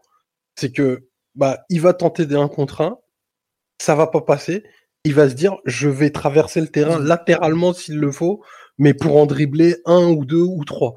Et en fait, il y a ben, deux de ses blessures les plus graves proviennent de, décisions qu'il prend dans ce sens-là du jeu. Et, ça, je pense que clairement, euh, bah, si nous on arrive à en parler euh, un lundi euh, sur notre canapé, c'est que bien entendu le, le staff du PSG le sait. Et franchement, faut le réfréner faut l'empêcher, faut couper ses courses s'il faut. Euh, faites passer Herrera au milieu de sa course, euh, ça le dérangera pas de toute façon. Mais il, va, vraiment, il va vraiment se faire. Euh, enfin, j'ai, j'ai vraiment peur pour lui. Quoi. Un jour, il peut, il peut y laisser. Ben, il a déjà laissé son métatarse deux fois. Il peut, à cet âge-là, ça se résorbe de plus en plus difficilement. Donc, mm. notre, la protection qu'on doit, qu'on doit le, qu'on doit avoir pour ce joueur, elle est aussi pour lui-même. Parce qu'en Ligue 1, les, les mecs lui pardonneront rien, quoi. Ah oui. T'as raison, Marc. Il suffit de voir l'exemple d'Eden Hazard, hein, qui est toujours pas remis euh, un an après de, du table de Meunier parce que, parce que pendant dix ans, il s'est pris des coups, il s'est pris des coups et euh, il m'a suffi d'un pour que ce soit euh, définitif. Quoi. ce serait, imagine, tu prolonges Neymar, tu lui files 5 ans à 36 millions net par, 36 millions bruts et 30 millions nets par, par an pour que juste après il se prenne une grave blessure et qu'il ait la trajectoire d'Hazard. Que ce soit Intermarché qui le blesse. Là, tu l'aurais. Euh, non, mais oui, et c'est pour ça qu'hier, je trouve que cette blessure qui. Il doit faire évoluer son jeu, c'est évident. Ouais, mais surtout, moi, je trouve qu'elle pose une nouvelle fois la question de est-ce que c'est c'est une bonne idée d'offrir un contrat de 5 ans à un joueur de 28 ans, 29 bientôt, qui est aussi souvent blessé. Là, je sais pas si vous vous rendez compte, Neymar, on en est, il a fait 3 saisons et demie au PSG, parce qu'il ne rejouera plus en 2020. Il a joué 97 matchs en 3 saisons et demie. Ce week-end, en Italie, Cristiano Ronaldo, 35 ans, a joué son centième match avec la Juve. Il a été transféré combien de temps après, Mathieu euh, bah, Un an. Un an après. Donc ça veut dire qu'en un an, il a joué l'équivalent d'une saison complète de plus à 35 ans. En étant quand même euh, assez géré et sachant qu'il y a moins de matchs en Italie qu'en France, puisqu'il y a quand même une Coupe nationale de mmh. moins. Et que la Juve, est, sur la période, a dû, aller, a dû faire un peu moins de matchs Ligue des Champions que le PSG. Je sais pas si on se rend compte un peu du, problème du nombre de matchs joués et des, absences. Il, va avoir 29 ans. Euh, il a un jeu qui est quand même très à risque malheureusement pour lui. je trouve que c'est pas malheureusement, ça, m'ennuie de dire ça, mais c'est pas forcément hasard s'il est autant blessé. Là, on parle qui est des blessures musculaires quand il fait des déplacements en Amérique du Sud, tout ça? Bon, voilà. Mais là, ça reste un joueur qui, de par son jeu, prend beaucoup de coups. Et tu as cité l'exemple d'Hazard, mais après, Hazard, pareil, il est dans une, dans une, euh, comment dire, une, une, sale spirale, il n'arrive pas à s'en sortir. Neymar, c'est un joueur qui a été essoré depuis tout jeune, qui a 28 ans, qui a peut-être un contre-coup justement lié à cette surutilisation. Euh, les trajectoires d'Hazard et Neymar, elles sont comparables. Hein. C'est deux joueurs qui ont démarré très jeunes. C'est deux joueurs qui, ont, qui sont le plus ciblés par les défenseurs. C'est deux vrais dribbleurs de, des dernières années en Europe. Euh, c'est deux joueurs qui ont été vraiment euh, matraqués, matraqués. Et il faudrait quand même pas que ce qui est arrivé à Hazard, qui, ressemble à une catastrophe industrielle pour le Real aujourd'hui, euh, arrive aussi à Neymar au PSG et qu'il suffise d'un coup une blessure pour que ça y est, il tombe dans cette, dans cette spirale-là. Et si tu l'as si tu prolongé avant à, 30 millions net par an, bah, tu considéras que ça aurait été, enfin, tu considéras euh, la, catastrophe industrielle de la même façon que pour hasard. Donc c'est pour ça que c'est, ça veut pas dire que tu dois pas le prolonger, mais ça veut dire que lui doit comprendre que son jeu peut pas être le même dans cette phase de sa, de sa carrière. La différence quand même qu'Hazard, il fait 100 kilos, donc c'est plus facile d'encaisser les, les, chocs mine de rien. Neymar a fait quelques kilos, hein, tout ça. Neymar, il aime euh. beaucoup chercher le duel avec euh, le vis-à-vis ou les vis-à-vis. Et il assume en général bien les duels, il est fort sur ses appuis et tout, mais il fait quand même 65 kilos, quoi. C'est pas, pas David Ginola. Ouais, il, a pris quelques kilos, hein, ouais, même, même. Le maillot, il est un peu plus quand tu fais, quand même s'il fait 70-72, euh, il est pas, c'est pas un joueur qui, qui est tanké suffisamment pour, pour assumer tous les chocs, même si euh, il a un équilibre et, une force naturelle qui est, qui est, qui est très développée quand même. C'est pas, euh, ouais, je leur dis, c'est pas David Ginola qui pouvait euh, poney par les pires salopards de la terre 15 fois par match. À chaque fois, il y retournait parce qu'il était bâti comme une armoire à glace, quoi. Ouais, bah bon aujourd'hui, on dit qu'il faut trouver un magnétiseur pour Neymar. Ouais, il faut trouver un mentor. C'est vrai que tout à l'heure, on m'a cité effectivement le rôle qu'avait Dani Alves, mais Dani Alves ne, remettait jamais en place Neymar ou presque, il est tout le temps dans son sens. Donc à partir de là, j'ai vu des mentors qui contredisaient un peu plus. Bon, euh, on a fait le tour de, des perfs individuels, je pense. On n'a pas envie d'en rajouter, hein, globalement, vu ce qu'on a vu, il n'y a pas grand chose à rajouter. Non, Simon, on me demande à combien tu mets sur euh, l'échelle de l'intensité dite de Rabiot à Paredes? On on est sur un combien à peu près là pour finir un peu? Ah beaucoup plus, beaucoup plus parce que lui au moins il met des coups. tu peux mettre des coups à arrêter hein. Question con, réponse con. Ah là là. Suivant. Non mais euh, c'est pas forcément une mauvaise question parce que je pense que Paredes c'est peut-être le joueur qui perd le plus hein, sur, un, sur un match comme hier. Oh, de la débâcle générale.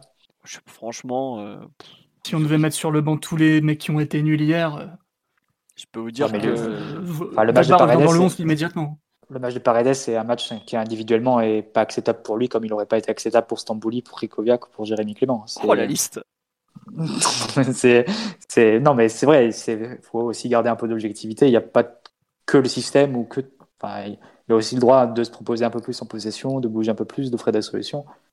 Et il n'en a pas été capable. Et sur un match comme celui-là, euh, si Danilo est, rassure Tourelle par sa présence physique ou sur coup de arrêté, etc.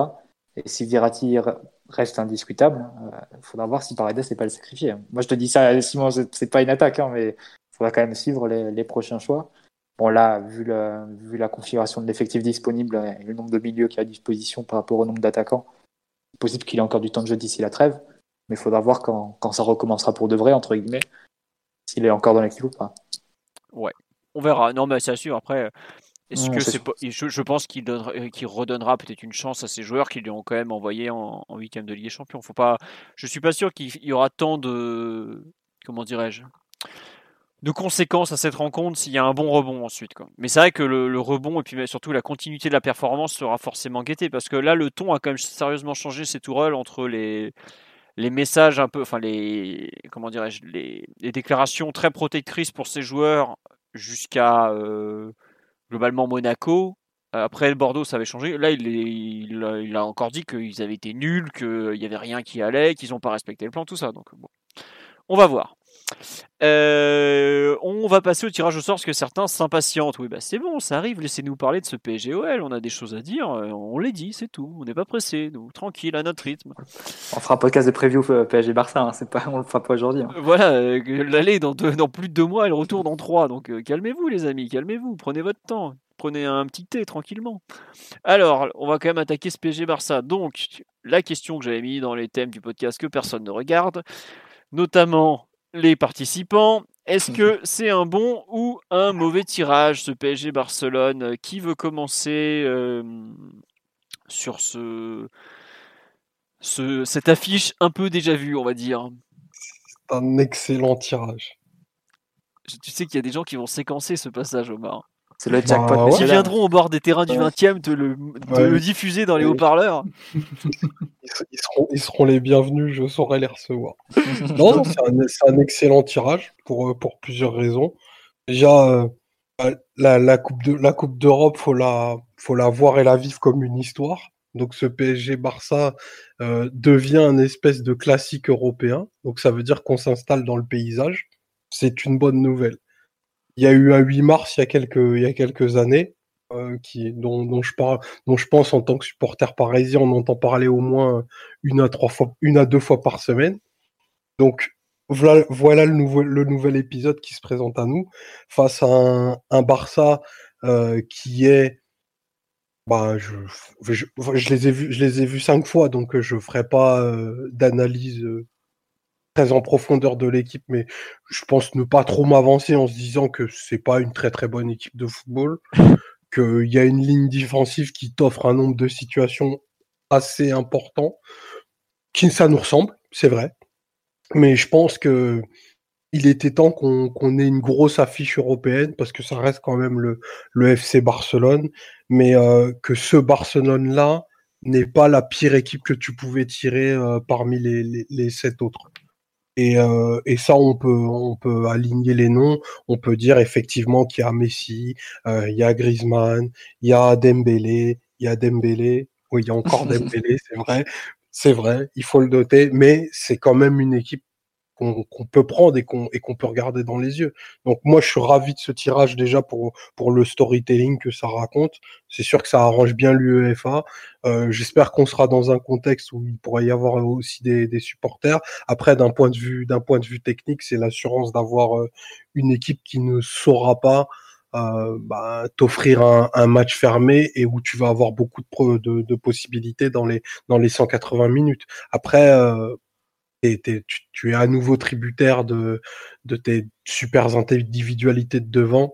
Euh, si elles se décident à faire la décision, j'ai du mal à voir comment le Barça que j'ai vu ces trois dernières semaines puisse être une équipe bien, bien, bien supérieure dans, dans deux mois. Donc euh, voilà, s'il faut se mouiller, moi je me mouille, je pense que on, on peut, on peut aborder cette, euh, cette double confrontation en se disant qu'il n'y a pas de raison qu'on ne le fasse pas en fait.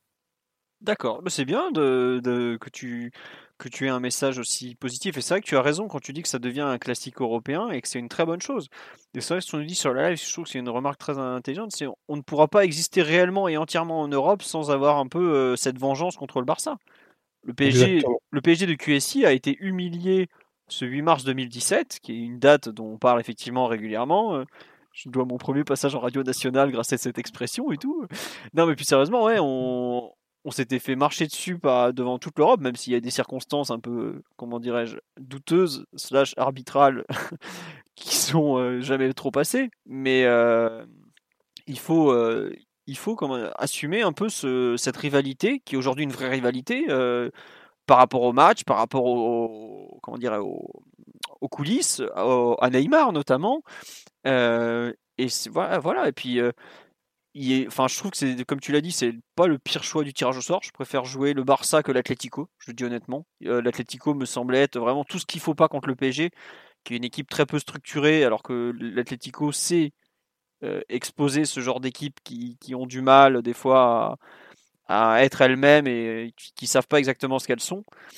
Mais euh, non, euh, ça va pas être simple, hein, clairement. Euh, mais tu dois passer par là aussi quelque part. Et je pense que ce, ce groupe a besoin un peu d'expier ce souvenir de, de la remontada, pour dire le, le mot, le mot tant, tant détesté. Et voilà.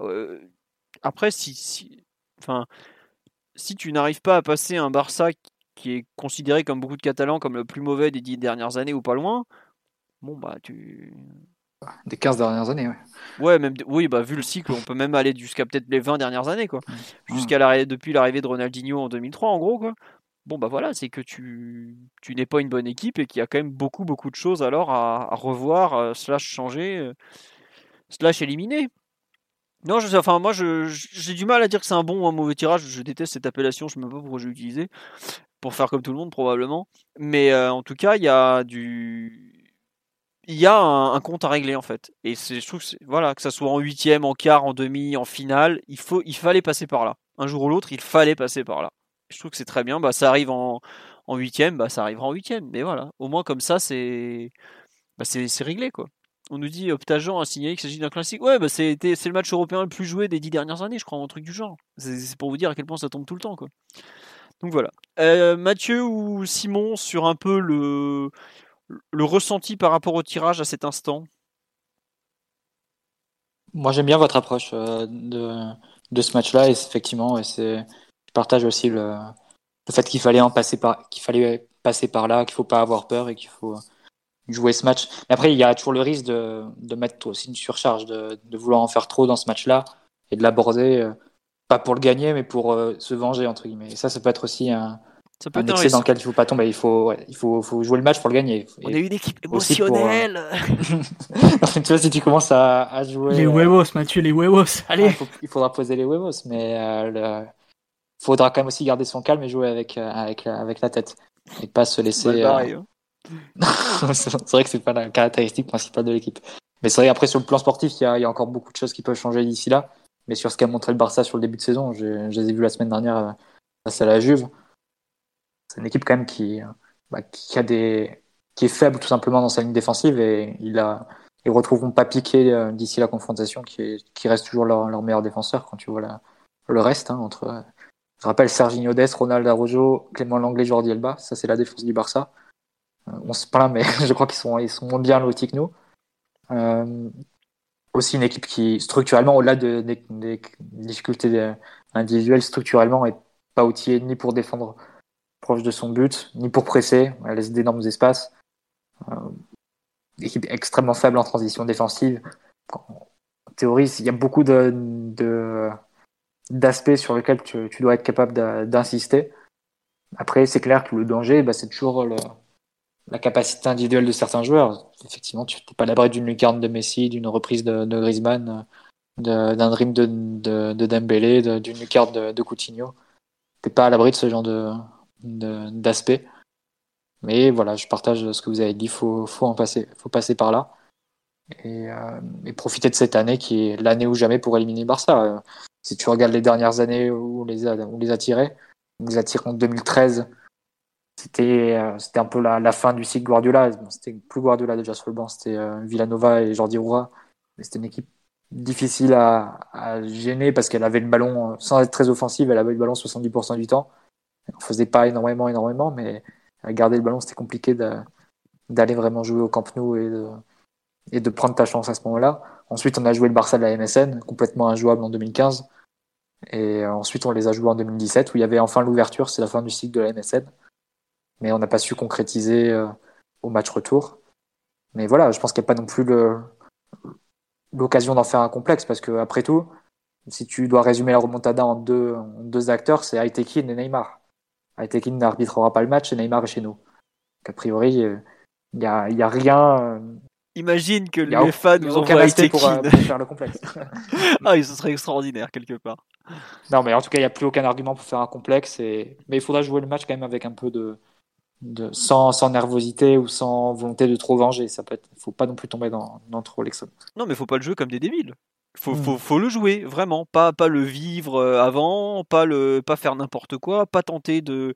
de Enfin, faudra, le, euh, faudra, faudra respecter le jeu, quoi, tout simplement. Le, le jouer, La question aussi, c'est est-ce que, le, est-ce que le Camp Nou sans spectateur a l'air plus grand ou plus petit? C'est ce qu'on m'a dit sur le live. Hein. Il faut interdire les pizzerias, les repas à la pizzeria dans les jours avant. Non, mais ouais. Dans les deux cas, c'est un stade qui s'effondre littéralement. en plus, tu fais du BTP maintenant, toi. Est-ce qu'on est vraiment sûr qu'on jouera le Barça en huitième? Est-ce que le club aura pas déposé le bilan d'ici là? Non, mais on peut très bien tirer le Dynamo Kiev hein, en huitième si le Barça fait faillite d'ici là. Enfin là, tu abuses un peu, mais par contre, il faut quand même le dire que le Barça va quand même d'ici au tirage au sort va avoir des élections pour élire un nouveau président. Euh, il y, a des Barcelonais qui disent Mais attendez, nous, le coach, on n'est pas sûr que ce soit toujours le même au moment du tirage, hein. du, du, match, pardon. Et ils ont raison, parce que nouveau président, nouvelle équipe, enfin, c'est quand même un club qui vit une crise euh, structurelle grave en ce moment. sur ce qu'on disait sur le live, nous, on n'est pas, on on très, très, euh, comment dirais-je, on n'est pas très, euh, pas très structuré. Notre équipe, c'est un peu le bordel, mais eux, c'est pas l'équipe, c'est le bordel, c'est l'équipe et le club. C'est, n'importe quoi depuis maintenant des mois, voire des années. Ils se prennent en pleine tête actuellement les, erreurs de gestion pendant des années et des années avec l'ami Bartomeu et Oscar Gros qui ne se déplacent pas pour rien. Mais euh, voilà, quoi. Et même Piqué, dont tu as parlé, Mathieu, par exemple, est à l'infirmerie. Ils ont des problèmes. Des problèmes Ansu Fati aussi, qui était le joueur de, leur début de saison, j'ai oublié, mais Ansu Fati, a priori, ne sera pas remis. Voilà, ça reste c'est une énorme absence. Voilà, euh, on nous parle de Xavi qui va peut-être débarquer au dernier moment, mais Xavi, il est gentil à nous dire euh, qu'il va, va remettre l'ADN du Barça ou je ne sais quoi. Mais c'est Honnêtement, si Xavi accepte de prendre les clubs le 25 janvier, à 15 jours de la Ligue des Champions, enfin, je ne le vois pas avoir ce courage-là. Hein. Ça m'étonnerait, je pense qu'ils vont laisser Kuman épuiser tout son crédit et oui, non, on, On verra, mais en tout cas, non, c'est vrai qu'aujourd'hui, c'est un club qui est, qui est en crise, on peut le dire, et c'est pas. Enfin, le PSG était assez en crise pour qu'on puisse dire que c'est aussi le cas des autres des fois. Mais euh, il y a de. Il y a pas mal de choses qui peuvent changer d'ici là, mais est-ce que aujourd'hui, le, même le club, est-ce qu'il est vraiment tourné vers le terrain? J'en suis même pas sûr. Enfin, vous allez aujourd'hui sur le, site de Mundo Deportivo, il y avait pratiquement plus d'informations liées aux élections et à ce qui s'est passé dernièrement que à cette euh, rencontre, par exemple. Aujourd'hui, pour eux, ça paraît très très loin. Hein. Donc bon. Après, vrai, comme on dit, qui seront nos absents? Bah là, on va voir. D'ici là, on, a le temps d'avoir quelques blessés hein, quand même. Parce que c'est vrai qu'il y a pas mal de matchs en, en janvier avec le Trophée des Champions qui a été rajouté. On verra si la Coupe de France reprend et tout ça. Bon, on va voir. Monsieur Le Gret, on compte sur vous. Ah bah lui, je peux dire que s'il pouvait la faire jouer, il la ferait jouer. Hein. Bon, voilà quoi. Euh, qu'est-ce qui peut changer d'ici au match, même si j'ai déjà un peu commencé à, répondre côté Barça avec justement le, leurs idées euh, d'élection, de tout, de tout. Côté Paris, qu'est-ce qui peut changer d'ici au match? Bah tiens, Simon par exemple. Oh, alors là, je pense que pour les Catalans c'est loin, mais pour nous c'est loin aussi. Hein. Hmm. C'est euh, trois mois, non deux mois à attendre pour le pour le match aller. Et tu sais pas qui sont tes titulaires, tu sais pas en fait, c'est une question à laquelle il faudrait répondre déjà euh, au prochain match parce qu'on sort d'une défaite euh, terrible au niveau du, contenu. On ne sait même pas si euh, l'espèce de 5-3-2, 3-5-2 sera, sera reconduit lors des prochaines rencontres. Donc il faut, faut attendre un peu, voir si Tourelle est toujours sur le banc, si Zoumana Kamara n'a pas pris l'intérim d'ici là. Donc non, non, tout peut, tout peut changer. J'espère quand même que au match aller au Camp Nou, on fera pas une une 2013 où on verra sur le bord de la touche euh, Ricky Pooch remonter ses chaussettes. Et là, euh, auquel cas, toute l'équipe se liquéfie, quoi. T'es en très grande forme, ça fait plaisir, Simon. Un petit mot peut-être sur le changement de système du Barça hier. Oui, vas-y, oui. Plus proche du 4-3. Euh, bon, on verra s'ils vont, s'ils vont aller dans cette direction-là. Tu, peux expliquer qu'auparavant, ils jouaient un peu en 4-2-3 en gros, quoi. Bah, ils jouaient en 4-2-3, mais de façon très offensive, avec Busquets à côté de De Jong en Liga et Pjanic à côté de De Jong en, Ligue des Champions. Et devant, bah, ça varie un peu. Ansu Fati avait démarré la saison soit en tant qu'allié gauche, soit en tant que numéro 9. Et, après, ça varie beaucoup. Messi est utilisé soit en numéro 10, soit en numéro 9. Griezmann soit en numéro 9, soit sur le côté. Après, il y a Coutinho qui peut jouer, Pedri, Trincao. Dembélé a aussi eu son, sa série de matchs avant de se blesser. Il sera là, ça tournait beaucoup, mais je pense, ouais. Mais bon, il a le temps de se reblesser d'ici là. Ouais, c'est un peu ça le souci. Mais là, il n'est pas blessé sérieusement. Il, il, en avait pris pour deux semaines. Ça va. À l'échelle de ce pauvre Dembélé. Et d'ailleurs, c'est un match qu'on n'a pas dit, mais c'est un match où il y a énormément de retrouvailles. C'est retrouvailles entre Dembélé et Tourelle, c'est les retrouvailles entre Rafinha et le Barça, entre Neymar et le Barça, entre Icardi et le Barça, parce que normalement d'ici là il sera revenu. Euh, côté parisien, il y a aussi Verratti, Marquinhos qui ont été envoyés là-bas. Bernat. avait marqué face au Barça avec Inter. Voilà, il y a euh, Bernat, peut-être qu'il sera là pour le retour, qui est notamment euh, brandi comme un argument de campagne par euh, Victor Font. ça, j'ai halluciné quand j'ai vu. si on suis élu, moi je vous fais signer Juan Bernat, les gars. Vais autant dire qu'il a pris des votes, lui. Hein. Mais Enfin, il y a quand même pas mal de, de retrouvailles. On me demande est-ce que Patrick Kluivert est toujours au Barça? Mais de mémoire, oui. Euh, pareil, Patrick Kluivert qui retrouve le PSG. Directeur de l'académie. directeur, les mecs. Nous, on a mis directeur du football. Eux, ils ont été un peu moins ambitieux. Ils ont dit allez, on va, on va se contenter de l'académie pour Patoche. Mais bon, il y a quand même, il y a, je trouve qu'il y a beaucoup d'histoires entre les deux clubs. Et bon, bah voilà, il est temps de. Comment ça, Kaylor Navas? Il est pas du. Bah lui, il est du Real, mais euh, c'est un peu pareil. Ah, visiblement, Laporta aussi a promis euh, ce bon Juan Bernat. Bah dis donc. c'est l'homme le plus recherché. Un estimé, estimé en Espagne. Oui, bah, même au PSG, c'est un joueur estimé, mais bon, enfin, en, général. la Catalogne, c'est pas super loin de Valence, là-bas, c'est une idole. Ah non, ça, ça contamine.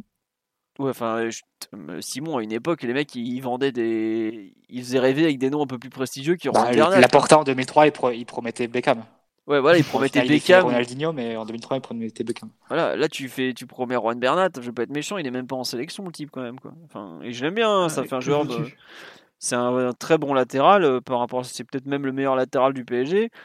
Mais tu fais pas, tu fais pas rêver dans une campagne avec ça, quoi. C'est tout. T'es en train de dire qu'on gagne pas une élection avec Juan Bernat? Euh, bah, je veux bien te croire. Bah, en général, tu promets pas de gros joueurs quand t'as zéro dans les caisses. Tu dois d'abord Voilà. Au moins, c'est à peu près honnête, j'ai envie de dire. Bernat en, free agent, bon. Ouais. Visons bas, visons juste. Bah, il leur ferait peut-être pas de mal d'ailleurs. Mais c'est vrai que Mathieu, tu le dis, la, ligne défensive du, Barça, elle pourrait éventuellement voir Piqué revenir. Visiblement, de ce que j'ai compris, ce serait au mieux pour le retour. Mais en gros, il jouerait le retour en n'ayant pas joué pendant 4 mois. Quoi. Mm. Donc bon. On verra l'infirmerie. C'est un, grand sujet dans cette saison, faut pas l'oublier. Euh, là, on a quand même cru euh, une partie de la journée que Neymar ne serait pas là pour le retour à Barcelone. Il sera peut-être là, puisqu'on va espérer qu'il ne se reblesse pas d'ici là. Et juste un mot aussi sur leur profondeur d'effectif, parce que euh, nous, on peut avoir des blessés, mais eux, ils ont un effectif extrêmement court. Ils, ont, ils passent directement aux jeunes de la Masia sur certains postes, notamment en défenseur central, un jeune dont je me souviens plus du nom. Maginza, non? Mazinga? Ouais, quelque chose comme ça. Devant, on a du, on a du Pedri qui est, qui est très jeune, qui a 17 ans. Qui est, qui est très bon, par contre. Oui, très bon. Mais il n'est pas de la Masia, Pedri, si je ne me trompe pas. Hein. Ils, ils sont allés non, chercher. ils l'ont acheté cet été. Ouais. ça. À le départ, il devait, il devait être plus pour les équipes de jeunes. Évidemment, Ricky Puig, qui est euh, le chouchou des, des supporters. moins, de, moins, moins, de ses entraîneurs. moins de ses entraîneurs. euh, mais sinon, le, le banc, c'est du Braithwaite, c'est du Junior Firpo, c'est du. Euh, qui d'autre euh, Enfin, tu vois, c'est extrêmement, euh, extrêmement limité. Trencao aussi, qui, qui reste un, un, tout jeune joueur. Qui est bon lui Au aussi. milieu de terrain, il tourne, il tourne à 3 entre Busquets, Pjanic et, De Jong. Euh, il y a des postes qui sont sans remplacement. Hein. Umtiti qui revient, mais Umtiti qui est plus en, mesure de, jouer au foot. C'est un effectif qui est un peu euh, fait brique et broc et plus le, résultat de cet été, d'une purge la mesure de, des possibilités qu'ils ont eues. Euh, c'est-à-dire de se séparer de, le plus de, de, gros contrats possible, mais qui est pas à la base, c'est pas un effectif qui est construit pour pour euh, chercher de gros objectifs. À la base, c'est assez clair que le Barça est dans une saison de transition, donc si t'es pas capable de le sortir à ce moment-là, alors que tu es censé être sur une année de quatrième du projet Mbappé Neymar, c'est quand même ça, ça ferait tâche. Quelques questions sur le live. Est-ce que Draxler sera revenu? Oui, oui, Draxler il est à l'entraînement. On peut espérer qu'il sera. Enfin, s'il ne se blesse pas d'ici là, il sera là normalement. Excusez-moi. On nous dit est-ce que battre le Barça dans cet état, c'est une vraie revanche? Pire tirage au sort possible. Ça restera le Barça, quoi. C'est enfin, un peu comme le souvenir du 8 mars. Euh, eux, ils mettent pas Etekin en avant, alors que pourtant, on pourrait leur dire que c'était un faux exploit, que c'est quand même l'arbitre qui leur a tout donné. Je sais pas, euh, Omar ou Simon, ce que vous en pensez, par exemple, sur ce, est-ce que ça sera une vraie revanche si on bat le Barça? Mais pour moi, oui, il n'y a pas de, pas de pitié. Hein. Oh, ce, ce, sera, ce sera pas une revanche parce que l'histoire de, de, la double confrontation de 2017 est finie, tu vois. Mais c'est juste que, voilà, enfin, comme je, comme je disais tout à l'heure, le PSG Barça devient une espèce de récurrence, un espèce de classique européen. Et là, on, sera sur l'épisode de 2021 et il s'agira de, il de passer cet écueil-là parce que c'est une équipe, euh, une équipe prenable. Enfin, à moins, à moins d'un scénario, scénario totalement recombolesque, on fera difficilement euh, plus improbable que ce qui s'est passé le, le 8 mars. Donc, je pense pas qu'il faille absolument le considérer comme une revanche. Au contraire, faut s'avancer. Euh, très relax face à ce Barça-là. Et puis dans, dans l'histoire du, PSG de, QSI, on a besoin d'avoir euh, bah, le scalp d'un gros accroché sur une, sur une double confrontation. Donc ça, c'est nécessaire. C'est quelque chose qui légitime aussi euh, d'autant plus le PSG à l'échelle européenne. Et c'est surtout, ce serait, ce serait la logique des choses. Après, ça fait peut-être très prétentieux en, en 2020 de dire que, que, le PSG doit normalement sortir le Barça, mais moi, j'en suis, j'en suis intimement convaincu. Enfin, on, passerait bien à côté si, si, si, on se faisait sortir par ce, par ce Barça-là qui n'a pas qui n'a aucune continuité depuis, depuis déjà plusieurs années, qui se fait euh, en un an quoi. Voilà, qui se fait démolir par tous les adversaires de niveau européen, euh, qui a pris des tartes en Ligue des Champions euh, dans, des proportions historiques, pas une fois, pas deux fois, mais lors des trois dernières années. Euh, donc non, il faut, il faut, battre le Barça. Faut, faut arrêter les conneries. Ouais, non, mais ça sera conclusion. Arrêtons les conneries. Arrêtons les conneries. Est-ce que Braithwaite a une fois marqué contre nous quand il était au TFC euh, Je sais pas s'il a été servi. S'il l'a réussi, c'est il a été servi par Fodé Mansaré, faut le savoir. Tous les joueurs du TFC qui marquent contre le PSG sont servis par Fodé Mansaré. Non, peut-être, je sais plus honnêtement. Si vous le savez sur le live, n'hésitez pas. Et on nous dit si on pouvait leur mettre 8-2 au retour, bon, on n'en est pas là, hein. déjà gagnons. Qualifions-nous, on verra ensuite pour le score.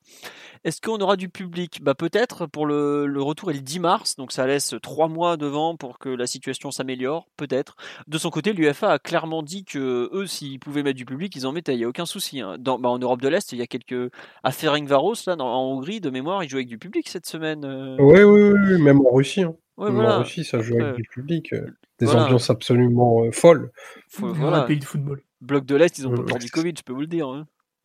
C'est ça. Alors, ensuite, on nous dit euh, oui, est-ce que Jordi Alba est devenu une telle bouse? Euh, bah, On va dire que ce bon Jordi, euh, Bibi le Coyote, est plus dans la forme de sa vie. Quoi. C'est... Je sais pas, Simon, Mathieu ou Omar, si vous voulez répondre. Moi, je, les ai très peu vus jouer. J'ai juste vu que il, a, il, a, vraiment baissé de, niveau. Quand même. Le, problème qu'il, rencontre en plus, c'est que le, fait de, perdre en, en explosivité, en en vitesse, en volume, en tout ce que vous voulez, c'est que il euh, y a certaines petites limites techniques qui, remontent euh, vite en face, quoi. Et lui, c'est pas, euh, pas le latéral le plus créatif du monde, même si évidemment il a été calibré pour le très haut niveau pendant des années.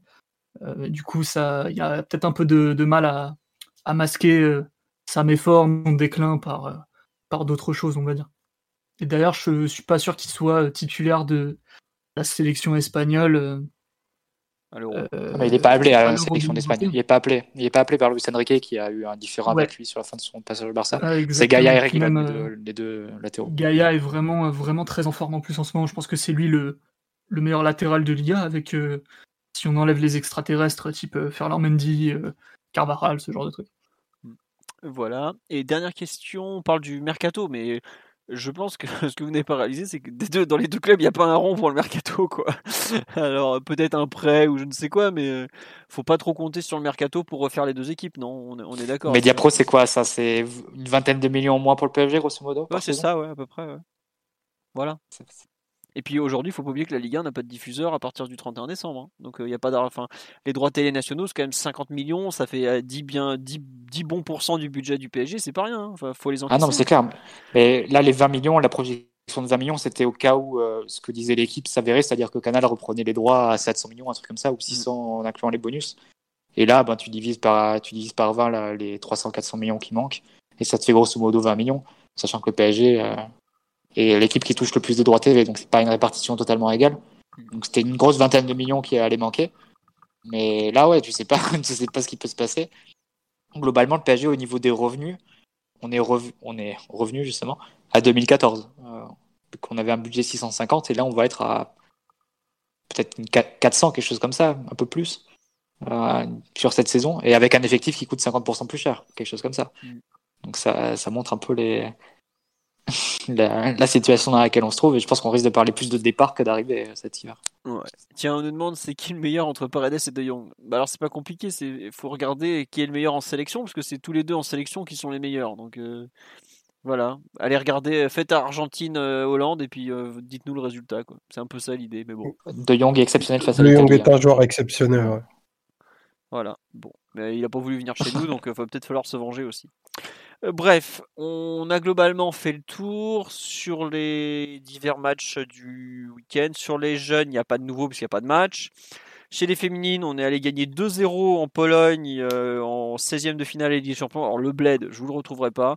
On avait un mec sur place, grande fierté quand même. Et j'ai pas vu ce qu'elles ont fait ce week-end. Si, elles ont gagné ce week-end de mémoire, je sais plus, je, suis désolé. Je centième, centième but de Katoto. Mais oui, le centième but de Katoto, dimanche après-midi, excusez-moi, j'avais oublié. Euh, oui, 5-0 contre le Havre, voilà. Euh, bravo à Marie-Antoinette, parce que quand même 100 buts sous les couleurs du PSG, c'est pas rien. Euh, quadruplé d'ailleurs, histoire de fêter ça. Bon, c'est pas trop mal. Hein. Et Grèce Gailloro qui a mis le cinquième but ou le premier, je sais plus qui c'était, mais euh, en tout cas, c'est celle qui a complété le score. En hand, on avait un énorme choc à Nantes en championnat, victoire 26-24, donc toujours euh, en tête du championnat, euh, toujours invaincu si je ne me trompe pas. 12e journée, non, on a dû perdre un match puisque c'est la 12e journée et qu'on a 22 points. Donc il y a eu une défaite quelque part, mais j'arrive pas à la retrouver. Sinon, on a globalement fait le tour de l'actualité. on ne fera pas de podcast de débrief de PSG Lorient, je vous le dis tout de suite, parce que on a fait beaucoup de podcasts dernièrement et il y en a qui veulent dormir, tout simplement. Voilà. Euh, oui, elle a eu son trophée, Marie-Antoinette, des 100 buts, comme euh, Mbappé a reçu le même avant PSG OL, si je ne me trompe pas. Voilà, elle en est à 104 buts déjà. Et voilà, on va vous souhaiter une bonne soirée à tous. On vous remercie pour votre fidélité, pour vos likes, euh, pour tout ça. Vous avez vu, on n'a pas eu de problème technique, donc vous pouvez nous applaudir dans votre salon parce que ça fait très plaisir. Et on vous dit donc à lundi prochain avec le débrief de l'excellent Lille PSG qui arrive, même si ce sera un match sans Neymar et sans Renato Sanchez, puisqu'il ne sera pas là non plus. Bonne soirée à tous, à bientôt tout le monde, ciao ciao. Ciao. Bonne soirée. Rouge et bleu, toujours Ah oui, oui, oui, j'ai oublié. Le livre Rouge et bleu, euh, il est. un livre, accessoirement. Ah oui, oui, oui. Euh, non, je suis désolé, je suis complètement à la rue. J'oublie même de parler de mon bouquin. Euh, il est toujours disponible dans les Fnac, Amazon, Libraire, Cultura. Il y a certaines Fnac qui sont en galère de d'approvisionnement. Faut un peu regarder sur leur site web. Je sais que visiblement, il est plus dispo à Saint-Lazare et il est dispo un peu partout. Faut, honnêtement, faut chercher. Euh, il y en a encore pas mal qui l'ont, mais en tout cas, merci beaucoup. On a eu plein de retours positifs, ça fait super plaisir. Il plaît à pas mal de monde, donc euh, voilà un peu comment euh, comment ça se passe. C'est vraiment super. Alors pour une dédicace, bah, j'ai fait ma première ce week-end chez moi à Londres, euh, ou dénommé Amos, que je salue, qui a été euh, adorable. Euh, honnêtement, pour l'instant, c'est un peu compliqué par rapport aux conditions sanitaires. Donc voilà, faut faut demander peut-être à Damien sur Twitter, qui est le co-auteur, donc hâte Damien Doll, si je me trompe pas, et peut-être qu'il pourra vous, vous, le signer. Euh, moi, je sais que j'en ai dédicacé un là chez moi euh, à Londres. Je rentre pas sur Paris pour Noël parce que c'est trop compliqué avec le Covid. Donc, euh, pour l'instant, c'est c'est franchement très très compliqué. Ça serait un immense plaisir de tous vous les signer et tout, faire des dessins dessus et tout. Mais là, c'est un peu trop compliqué. Voilà. Et le Tipeee. Il y a Simon qui vend des dédicaces à son stand de Sevran. N'hésitez pas. Voilà. Et oui, on, va, envoyer un exemplaire à Bartomeu, mais seulement si on passe, hein, parce qu'il faudra pas abuser non plus.